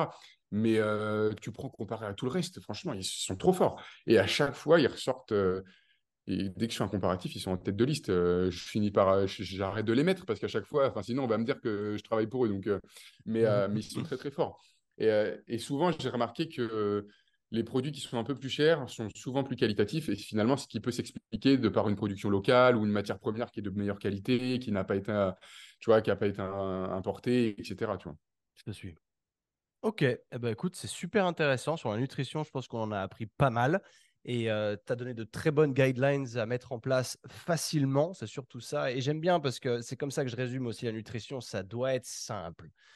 Ça doit être simple. Pas forcément facile, mais simple de concept. Et il ne doit pas y avoir 14 000 aliments dans ta, chez toi. Et ça doit être basique, mais des vrais aliments avec des listes d'ingrédients très courtes. Au mieux, tu as des ingrédients crus euh, chez toi, enfin, un, où il n'y a, a, pas de liste d'ingrédients, genre des patates, c'est des patates. Il n'y a pas, voilà. Mm. Et euh, ça, j'aime beaucoup. En tout cas, merci beaucoup pour tout ça. Euh, je voulais juste toucher à Dubaï rapidement, du coup, parce qu'on est, c'est complètement hors sujet, mais c'est un, domaine qui, enfin, un sujet qui m'intéresse beaucoup, où tu as eu l'opportunité d'y vivre, mais surtout, tu m'as sorti cette action tout à l'heure de tu perdais tes cheveux un peu à cause de Dubaï et j'ai fait what? Parce que moi, ma chevelure, c'est aussi une de mes fiertés parce qu'à 33 ans, j'en ai pas perdu un seul et que j'ai des cheveux d'asiatique, à mon avis. Je dois avoir des origines lointaines. Je connais pas mon grand-père côté paternel, donc peut-être que, tu vois. Mais euh, je suis très content de les avoir. J'en prends méga soin, mec. Je fais du. Comment on appelle ça des, Du scrub de mes cheveux euh, une fois par semaine. Et je fais. Putain, ça me rajoute un machin comme ça sur l'écran. Tu le vois aussi? Oui, j'ai vu, ouais. et, euh, et, je fais euh, un masque une fois par semaine aussi de, de, mes cheveux pendant la nuit, tu vois. Donc j'en prends vraiment trop soin. Et là, tu me sors ça. Qu'est-ce, que, qu'est-ce qui se passe à Dubaï à cause de ça? Est-ce que je peux juste aller pisser un coup? Ah, cut rapide. Bah, Parce que en, vérité, j'ai envie de dire, dans 10 minutes, on a fini, mais si vraiment tu peux plus attendre, vas-y, vas-y, je couperai le, moment. C'est cool. Hein. Vas-y.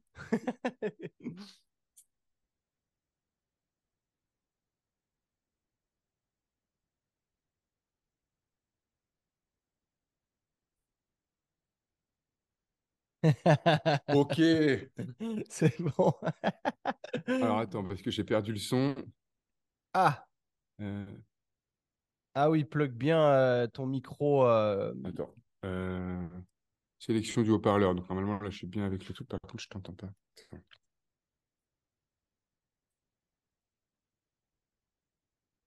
Notre choix.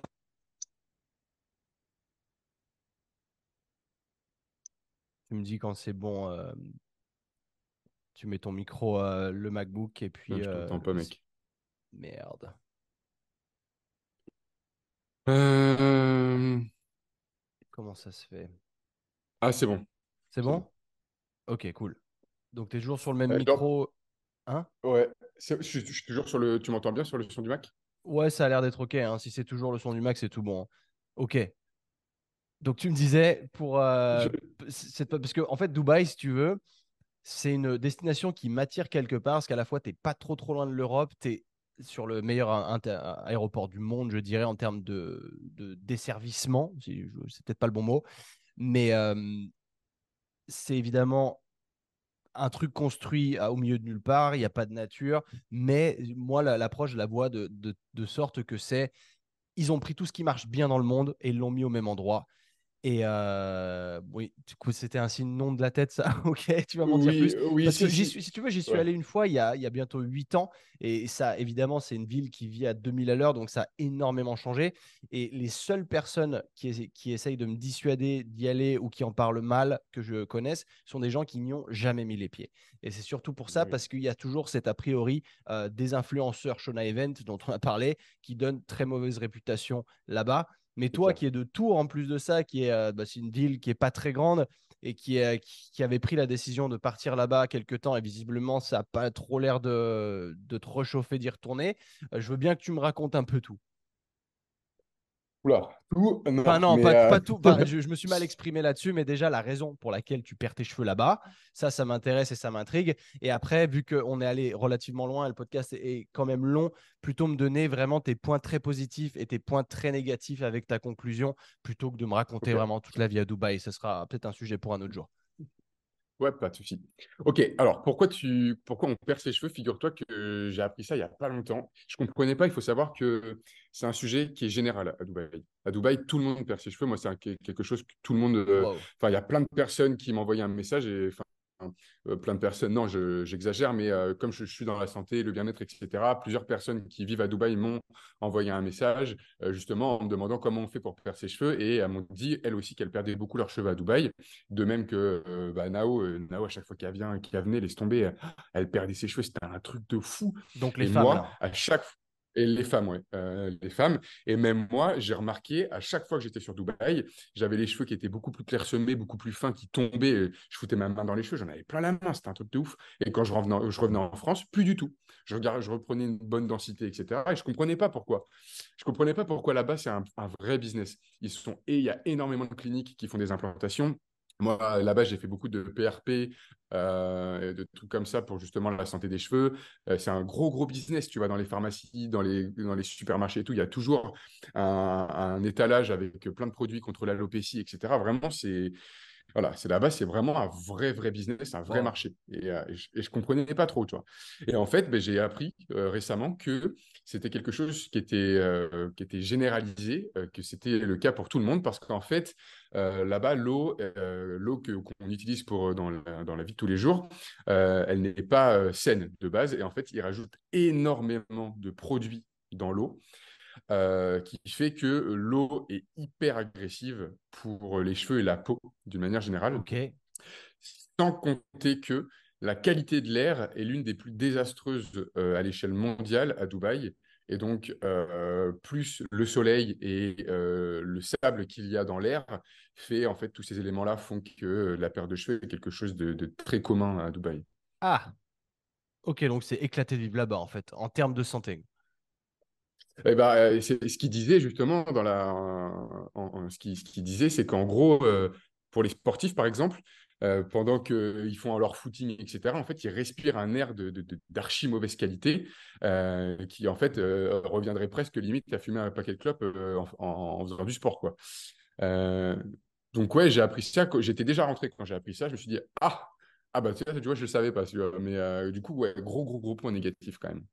Oh putain ah ouais, ça m'a un peu déchauffé d'un coup. faudrait, euh, faudrait que je retrouve, mais il avait un graphique. Euh, il avait mis un graphique, le mec, sur sa vidéo. Qualité. Euh, et, on, voyait en fait que vraiment, Dubaï était dans les pires villes au monde en termes de qualité de l'air. sur le, le, le, graphique, c'était affolant. C'était dans le rouge et tout. c'était vraiment, vraiment pas ouf. Ok. Ouais, je te, j'essaierai de retrouver le graphique et, euh, et je te l'enverrai. Euh, ouais, je veux bien. Euh, ok. Waouh, c'est, c'est, vraiment un truc auquel je m'attendais pas, tu vois. Je m'attendais à que tu me dises des trucs négatifs de oui, il n'y a pas de nature, c'est fake, machin, tout ça. Et, et, pas du tout. En fait, on est plutôt sur l'aspect santé. Et là, pour le coup, moi, ça m'alarme beaucoup plus parce que, étant la recherche d'un quartier général, entre guillemets, d'un endroit plus périn, ça me fait, ouais, ça me fait tilter en me disant eh, peut-être pas ouf en fait de vivre là-bas. Ouais, c'est pas ouf. Ah, ah, après, oui, voilà, tu m'as, tu m'as, posé la question sur la, partie qualité, enfin, sur la partie chute de cheveux. Donc, ça, mmh c'est un point négatif, c'est un gros point négatif que j'ai appris finalement que qu'après être rentré, mais ça m'a permis de comprendre pas mal de choses finalement, parce que même ma qualité de la, qualité de la peau et tout là-bas, c'était, c'était pas ouf et tout. Hein. Ok. Donc, donc du coup, en fait, j'ai compris, j'ai compris quand je suis tombé sur l'information, et c'est vrai que c'est une information que, qui circule très peu, on n'en parle pas du tout. Ok. Eh ben, continuons sur les points négatifs. Hein. Vas-y, enchaîne. Hein. Si tu avais d'autres, d'autres points ah. négatifs en tête, tu peux y aller. Alors, en, termes de points négatifs sur Dubaï, euh, ouais, moi, c'est, bah, tu les as cités, hein, je, vais, revenir dessus, mais c'est la partie, euh, la partie nature. Moi, je, suis, viens de, je pas de Tours, je viens de la campagne de Tours, je suis né entre quatre vaches et six moutons. Euh, je viens de la campagne, si tu veux. Moi, pour moi, c'est hyper important. bah voilà, la, bonne odeur de la campagne, le calme, la verdure, la, pluie, enfin, tu vois, la rosée du matin, etc. Et ça, là-bas, c'est vraiment des trucs qu'il n'y a pas du tout. Euh, c'est que de l'artificiel. Euh, le perfectionniste que je suis aime parce que tu sais, tout est très carré et millimétré, c'est propre, c'est machin, c'est nickel, donc c'est très cool. Mais sur le, sur le vivre tous les jours, euh, voilà, c'est pas forcément quelque chose que, que je kiffe.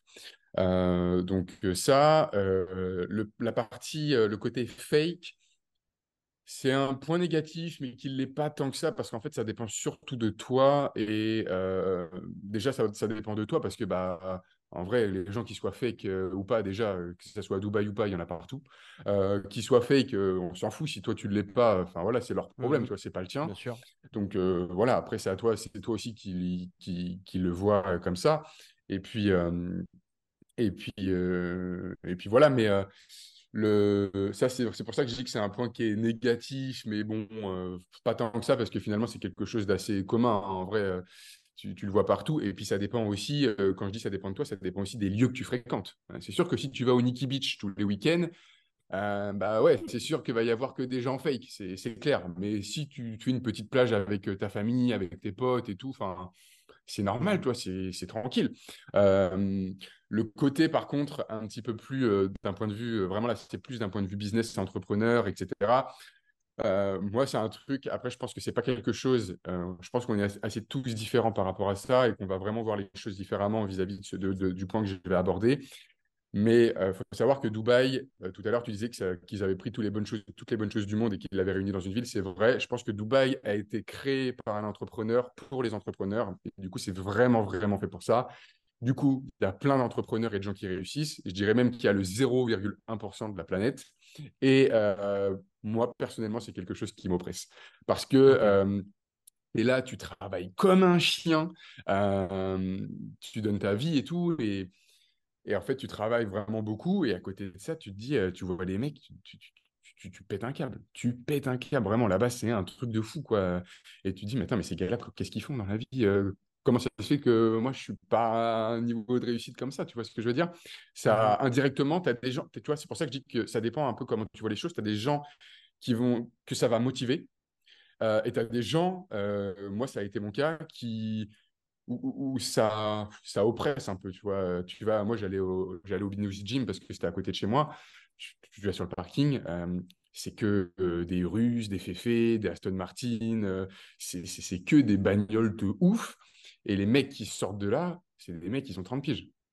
Mmh. C'est un truc de ouf. Il y a un mec qui s'entraîne au Binous, il a 100 millions de dollars uniquement de supercar. Que de supercar, c'est tout. 100 millions de dollars. Et c'est que des trucs comme ça, tu vois. Les, mecs, ils arrivent, ils ont 23 ans, ils ont 4 euh, lambeaux. Euh. Enfin, après, voilà, il y, a des business qui sont mmh. très peu, qui, sont peu safe. Euh, tu as des, business un peu border. tu as beaucoup de scams. Enfin, voilà, malheureusement, tu n'as pas que des business qui sont 100% clean.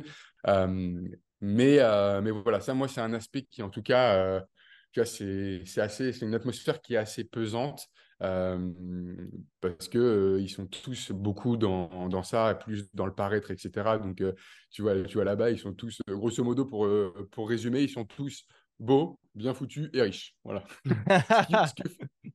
que, finalement, en fait, on, est plus ou moins et indirectement tous à la recherche de ça, grosso modo, Mm, mm, mm. euh, à, à des échelles qui sont différentes. Mais du coup, quand tu vois et que tu es 100% tous les jours euh, au milieu de, de- de- de ce milieu-là, de ce monde-là, tu te dis, ah, putain, il Dur. faut s'accrocher, quoi. Ouais, ouais, ouais, tu. Donc, euh, ouais, ça, ça a été un. Moi, en tout cas, pour moi, je sais qu'il y a des, des potes là-bas pour qui euh, c'est pas le cas parce que eux, ça les motive. Moi, c'est quelque chose qui m'a.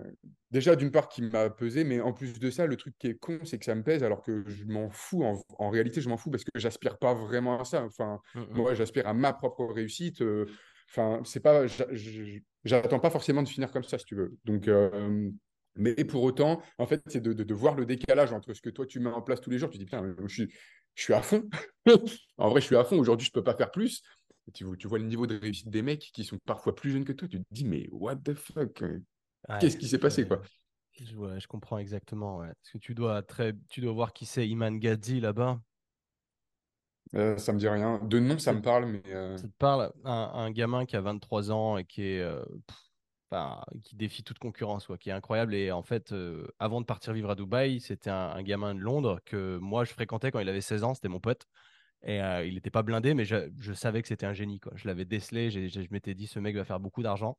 Et euh, on était bien potes à cette époque. Et puis après, bah, moi, je suis parti de Londres. Et puis lui, il a commencé à vraiment exploser. Il habite à Dubaï maintenant, mais c'est euh, un mec qui pèse, mais à un autre niveau. Quoi. Il a 23 piges. Et lui, pour le coup, il a un patrimoine de plus de 100 millions de dollars. ouais. C'est assez incroyable. mais c'est- et, et en fait, le truc, c'est que tu vois, tu me parles de ça, mais là-bas, c'est presque normal. Tu vois, tu vois moi, Mhm. là, là-bas, j'ai une petite Apple Watch Série 5, tranquille et tout. euh, c'est l'équivalent d'une G-Shock euh, ici, tu vois, en France. Ouais. Euh, Ils ont tous des Rolex, des Patek Philippe, euh, des Audemars Piguet. Enfin, c'est les meufs, elles ont tous des, des- des sacs, c'est des Birkin de chez, de chez Chanel. Tu vas au mall, tu te pètes un câble, tu vois. C'est un truc de ouf. C'est tout le monde a 100K dessus, sur lui, quoi. C'est euh, sans compter euh, les voitures et tout. C'est indécent, vraiment. C'est Ouais, un truc de, ouais. de fou. Après, c'est d'une certaine manière, c'est quand même, ça reste motivant. Et euh, parce que tu te rends compte, tu te dis, ouais, c'est possible, tu vois. Enfin, je veux dire, euh, Mhm. ils sont humains comme moi. Enfin, je veux dire, quand on va aux toilettes, on est, on fait tous la même tête, tu vois. Euh, donc, en, vrai, c'est, ça reste motivant d'un côté, mais, mais voilà, tous les jours, tous les jours, tous les jours, tous les jours, tu vois, je suis content parfois de revenir dans ma petite campagne euh, Ok, euh, ouais, avec suis. 200 ouais. Ouais, habitants. donc ça euh, demande une certaine déconnexion de temps en temps, euh, sans quoi euh, ouais. c'est quand même euh, ok, intéressant. J'irai jeter un œil de toute façon l'année prochaine, euh, enfin pas 2024, mais 2025, parce que j'ai déjà tout prévu, tout, prévu sur 2024. Mais euh, ouais, ça m'a quand même refroidi. Déjà, l'aspect santé, étant, j'estime, dans l'industrie du fitness, c'est un devoir pour nous que de faire attention à ça. Et euh, quand je vois qu'il y a plein d'influenceurs, même fitness, qui vivent là-bas et qui n'ont pas l'air de s'en soucier, ouais, limite, ça me, ça me déconforte dans cette idée-là, en tout cas. Mais tu vois, à côté de ça, euh, la partie euh, justement santé, sport, euh, nutrition, etc., est surdéveloppée là-bas, tu vois. Ouais. Euh, donc, euh, l'un dans l'autre, euh, Hmm. c'est un peu la problématique. Honnêtement, moi, Dubaï aujourd'hui, si j'avais vraiment les moyens et que je pouvais vraiment me le permettre, je pense que j'aurais un appart là-bas. J'y serais de, de décembre, de novembre-décembre à mars. Ouais. Et le reste, et le reste de l'année, euh, je serais autre part. Ouais. C'est ce à quoi je Et, pensais euh, aussi. Bah ouais, et il y a un truc, tu vois, dans, dans les points positifs, c'est très, très. euh, L'atmosphère est excellente pour vraiment travailler d'un point de vue business, productivité, etc. Là-bas, tu fais tes- Voilà, je pense que tu vas là-bas sur 3-4 mois, quand tu as un projet, une idée en tête, où vraiment, il faut que tu sois en deep focus, que tu, que tu try hard, etc., que tu, tu prennes soin de ta santé. Enfin, si on met de côté la partie euh, qualité de l'air, de l'eau, etc., euh, tes bonnes habitudes, ton sport, euh, voilà, ton, ton NIT, etc., tu, tu taffes, etc., et tu, tu te fais un petit peu plaisir à côté parce qu'il y a énormément d'activités qui sont accessibles et ça, c'est très cool. Et puis le reste de l'année, c'est un peu plus chill où tu vois, tu, tu, voyages, tu, tu vas découvrir un petit peu le monde, tu vois. Ok. Parce que je cherchais un endroit pour l'hiver surtout, un endroit où il fasse chaud l'hiver parce que je suis pas trop trop friand du froid. Et l'été, moi j'avais prévu de me dire, ok, le jour où vraiment je m'installe dans un endroit, je fais genre six mois, six mois ou quelque chose similaire. Mais euh, le- la partie été plutôt dans les pays nordiques où euh, j'a- j'aime beaucoup leur approche, mais au moins avec un, un, bon climat parce qu'il fait froid très vite et euh, ça me chauffe très très moyennement. Quand j'étais là, je disais début octobre. C'était quand? Ouais, mi-octobre, j'étais à Oslo et il faisait moins 1 le matin, tu vois, c'était je suis pas très très chaud quoi. Donc, euh, donc euh, avoir un peu cette mixité de, de se dire l'hiver, je peux aller dans un endroit comme Dubaï, peut-être, euh, ou, ou, ailleurs. Hein. D'ailleurs, hein, peut-être que ce sera pas, pas Dubaï, mais ce sera peut-être le Portugal, j'en sais rien. Tu vois, je me pose encore toutes ces questions et je me laisse cette année-là pour aller à la découverte de, toutes ces, de tous ces nouveaux horizons. Ok, bah écoute, cool. En tout cas, je pense que c'est j'ai eu les points que je voulais en tout cas sur Dubaï et euh, qui m'ont euh, qui ont été plus négatifs que positifs au final, tu vois, mine de rien, parce que je m'attendais un peu aux points positifs, mais les points négatifs, je m'y attendais pas à ce point-là. Mmh.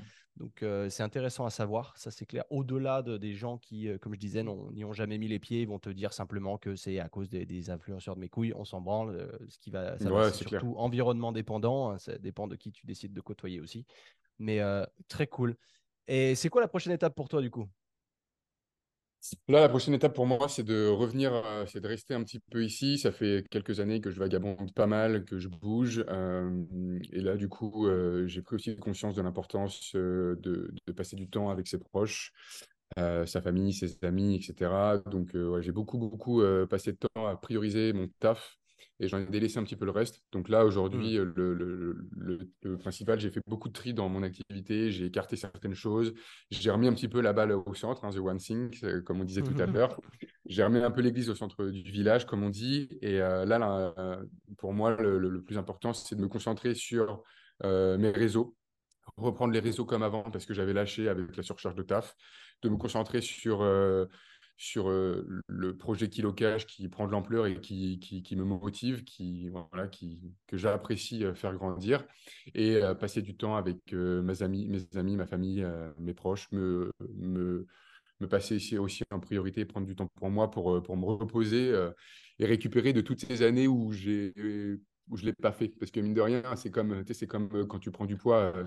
Les gens prennent du poids sur deux ans et ils espèrent perdre sur deux mois, mais alors, alors qu'en réalité, bah, quand tu prends du poids sur deux ans, il te faut pas deux ans, mais il faut quand même pas mal de temps pour, pour pouvoir rattraper ce que tu as fait. Bah, c'est pareil avec le niveau de fatigue. Tout à l'heure, je parlais des glandes surrénales. C'est un sujet, pareil, on pourrait y passer deux ou trois heures, je pense.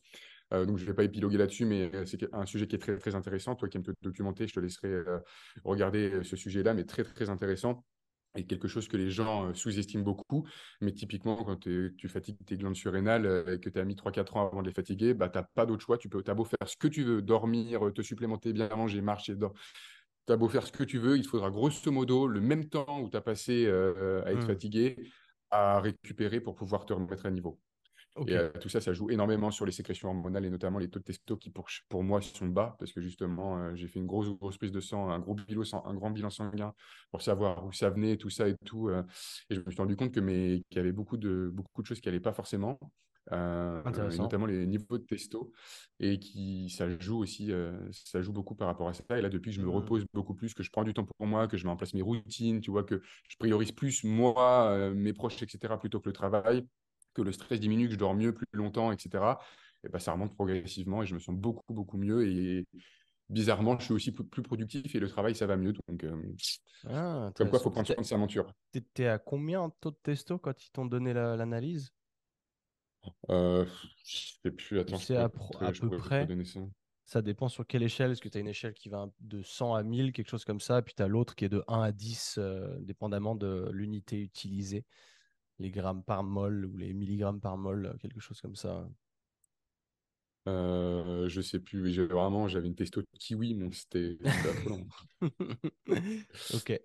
C'est intéressant parce que je te dis ça parce que j'ai fait, moi je fais mes analyses comme ça tous les six mois à peu près et euh, je me retrouve toujours dans la moyenne, c'est au milieu, c'est pas terrible, c'est 450 sur 1000, quelque chose comme ça, c'est pas foufou, mais visiblement mon corps euh, il fonctionne bien comme ça à voir s'il n'y a pas un souci avec les glandes surrénales d'ailleurs. Donc, je vais en effet me documenter sur la question parce que c'est intéressant et c'est peut-être un facteur que j'ai jamais vraiment pris en considération euh, dans ma quête de faire grossir ça. Donc, euh, très cool. Bah écoute, mec, merci. C'était un plaisir euh, d'avoir cet échange avec toi. Aujourd'hui, si les gens veulent te retrouver, ils te retrouvent où?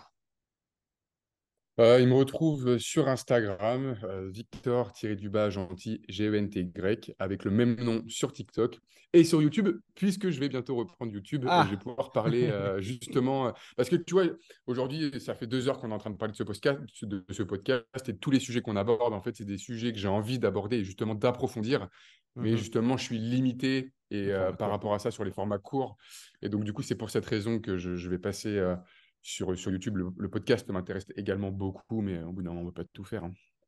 Très cool, mais je te suis complètement. Bah, ouais, le podcast... ouais, on peut pas être partout. Il faut choisir un petit peu ses batailles. C'est vrai que moi, je suis moins fort sur le, le format court, mais le podcast, je m'en sors pas trop mal. Mais si un jour ça te chauffe, eh ben, j'écouterai. Mais c'est, ouais, j'ai l'impression que c'est un peu le, il y en a de plus en plus hein, des podcasts. Hein. Aujourd'hui, euh, c'est l'impression que c'est un peu la mmh. trend. Euh, bon, je, suis fier d'avoir commencé quand il n'y avait personne. ça ne veut pas dire que j'ai le truc le plus performant, mais, mais, euh, mais c'est un, un, truc qui me tient à cœur, en effet. C'est cool. Bah, écoute, hâte de te voir revenir sur YouTube, de voir tout ça. Nous, en attendant, bon, on se retrouvera la semaine prochaine pour un nouvel épisode. Si vous avez apprécié le contenu avec Victor, allez checker son contenu sur les réseaux sociaux abonnez-vous à son compte, abonnez-vous au podcast sur Spotify, faites pas les pinces, laissez-nous une petite review, ça prend 17 secondes de votre temps. Vous savez comment ça fonctionne, un 5 étoiles, soyez pas des pinces. Et sinon, tout baigne. Allez, peace.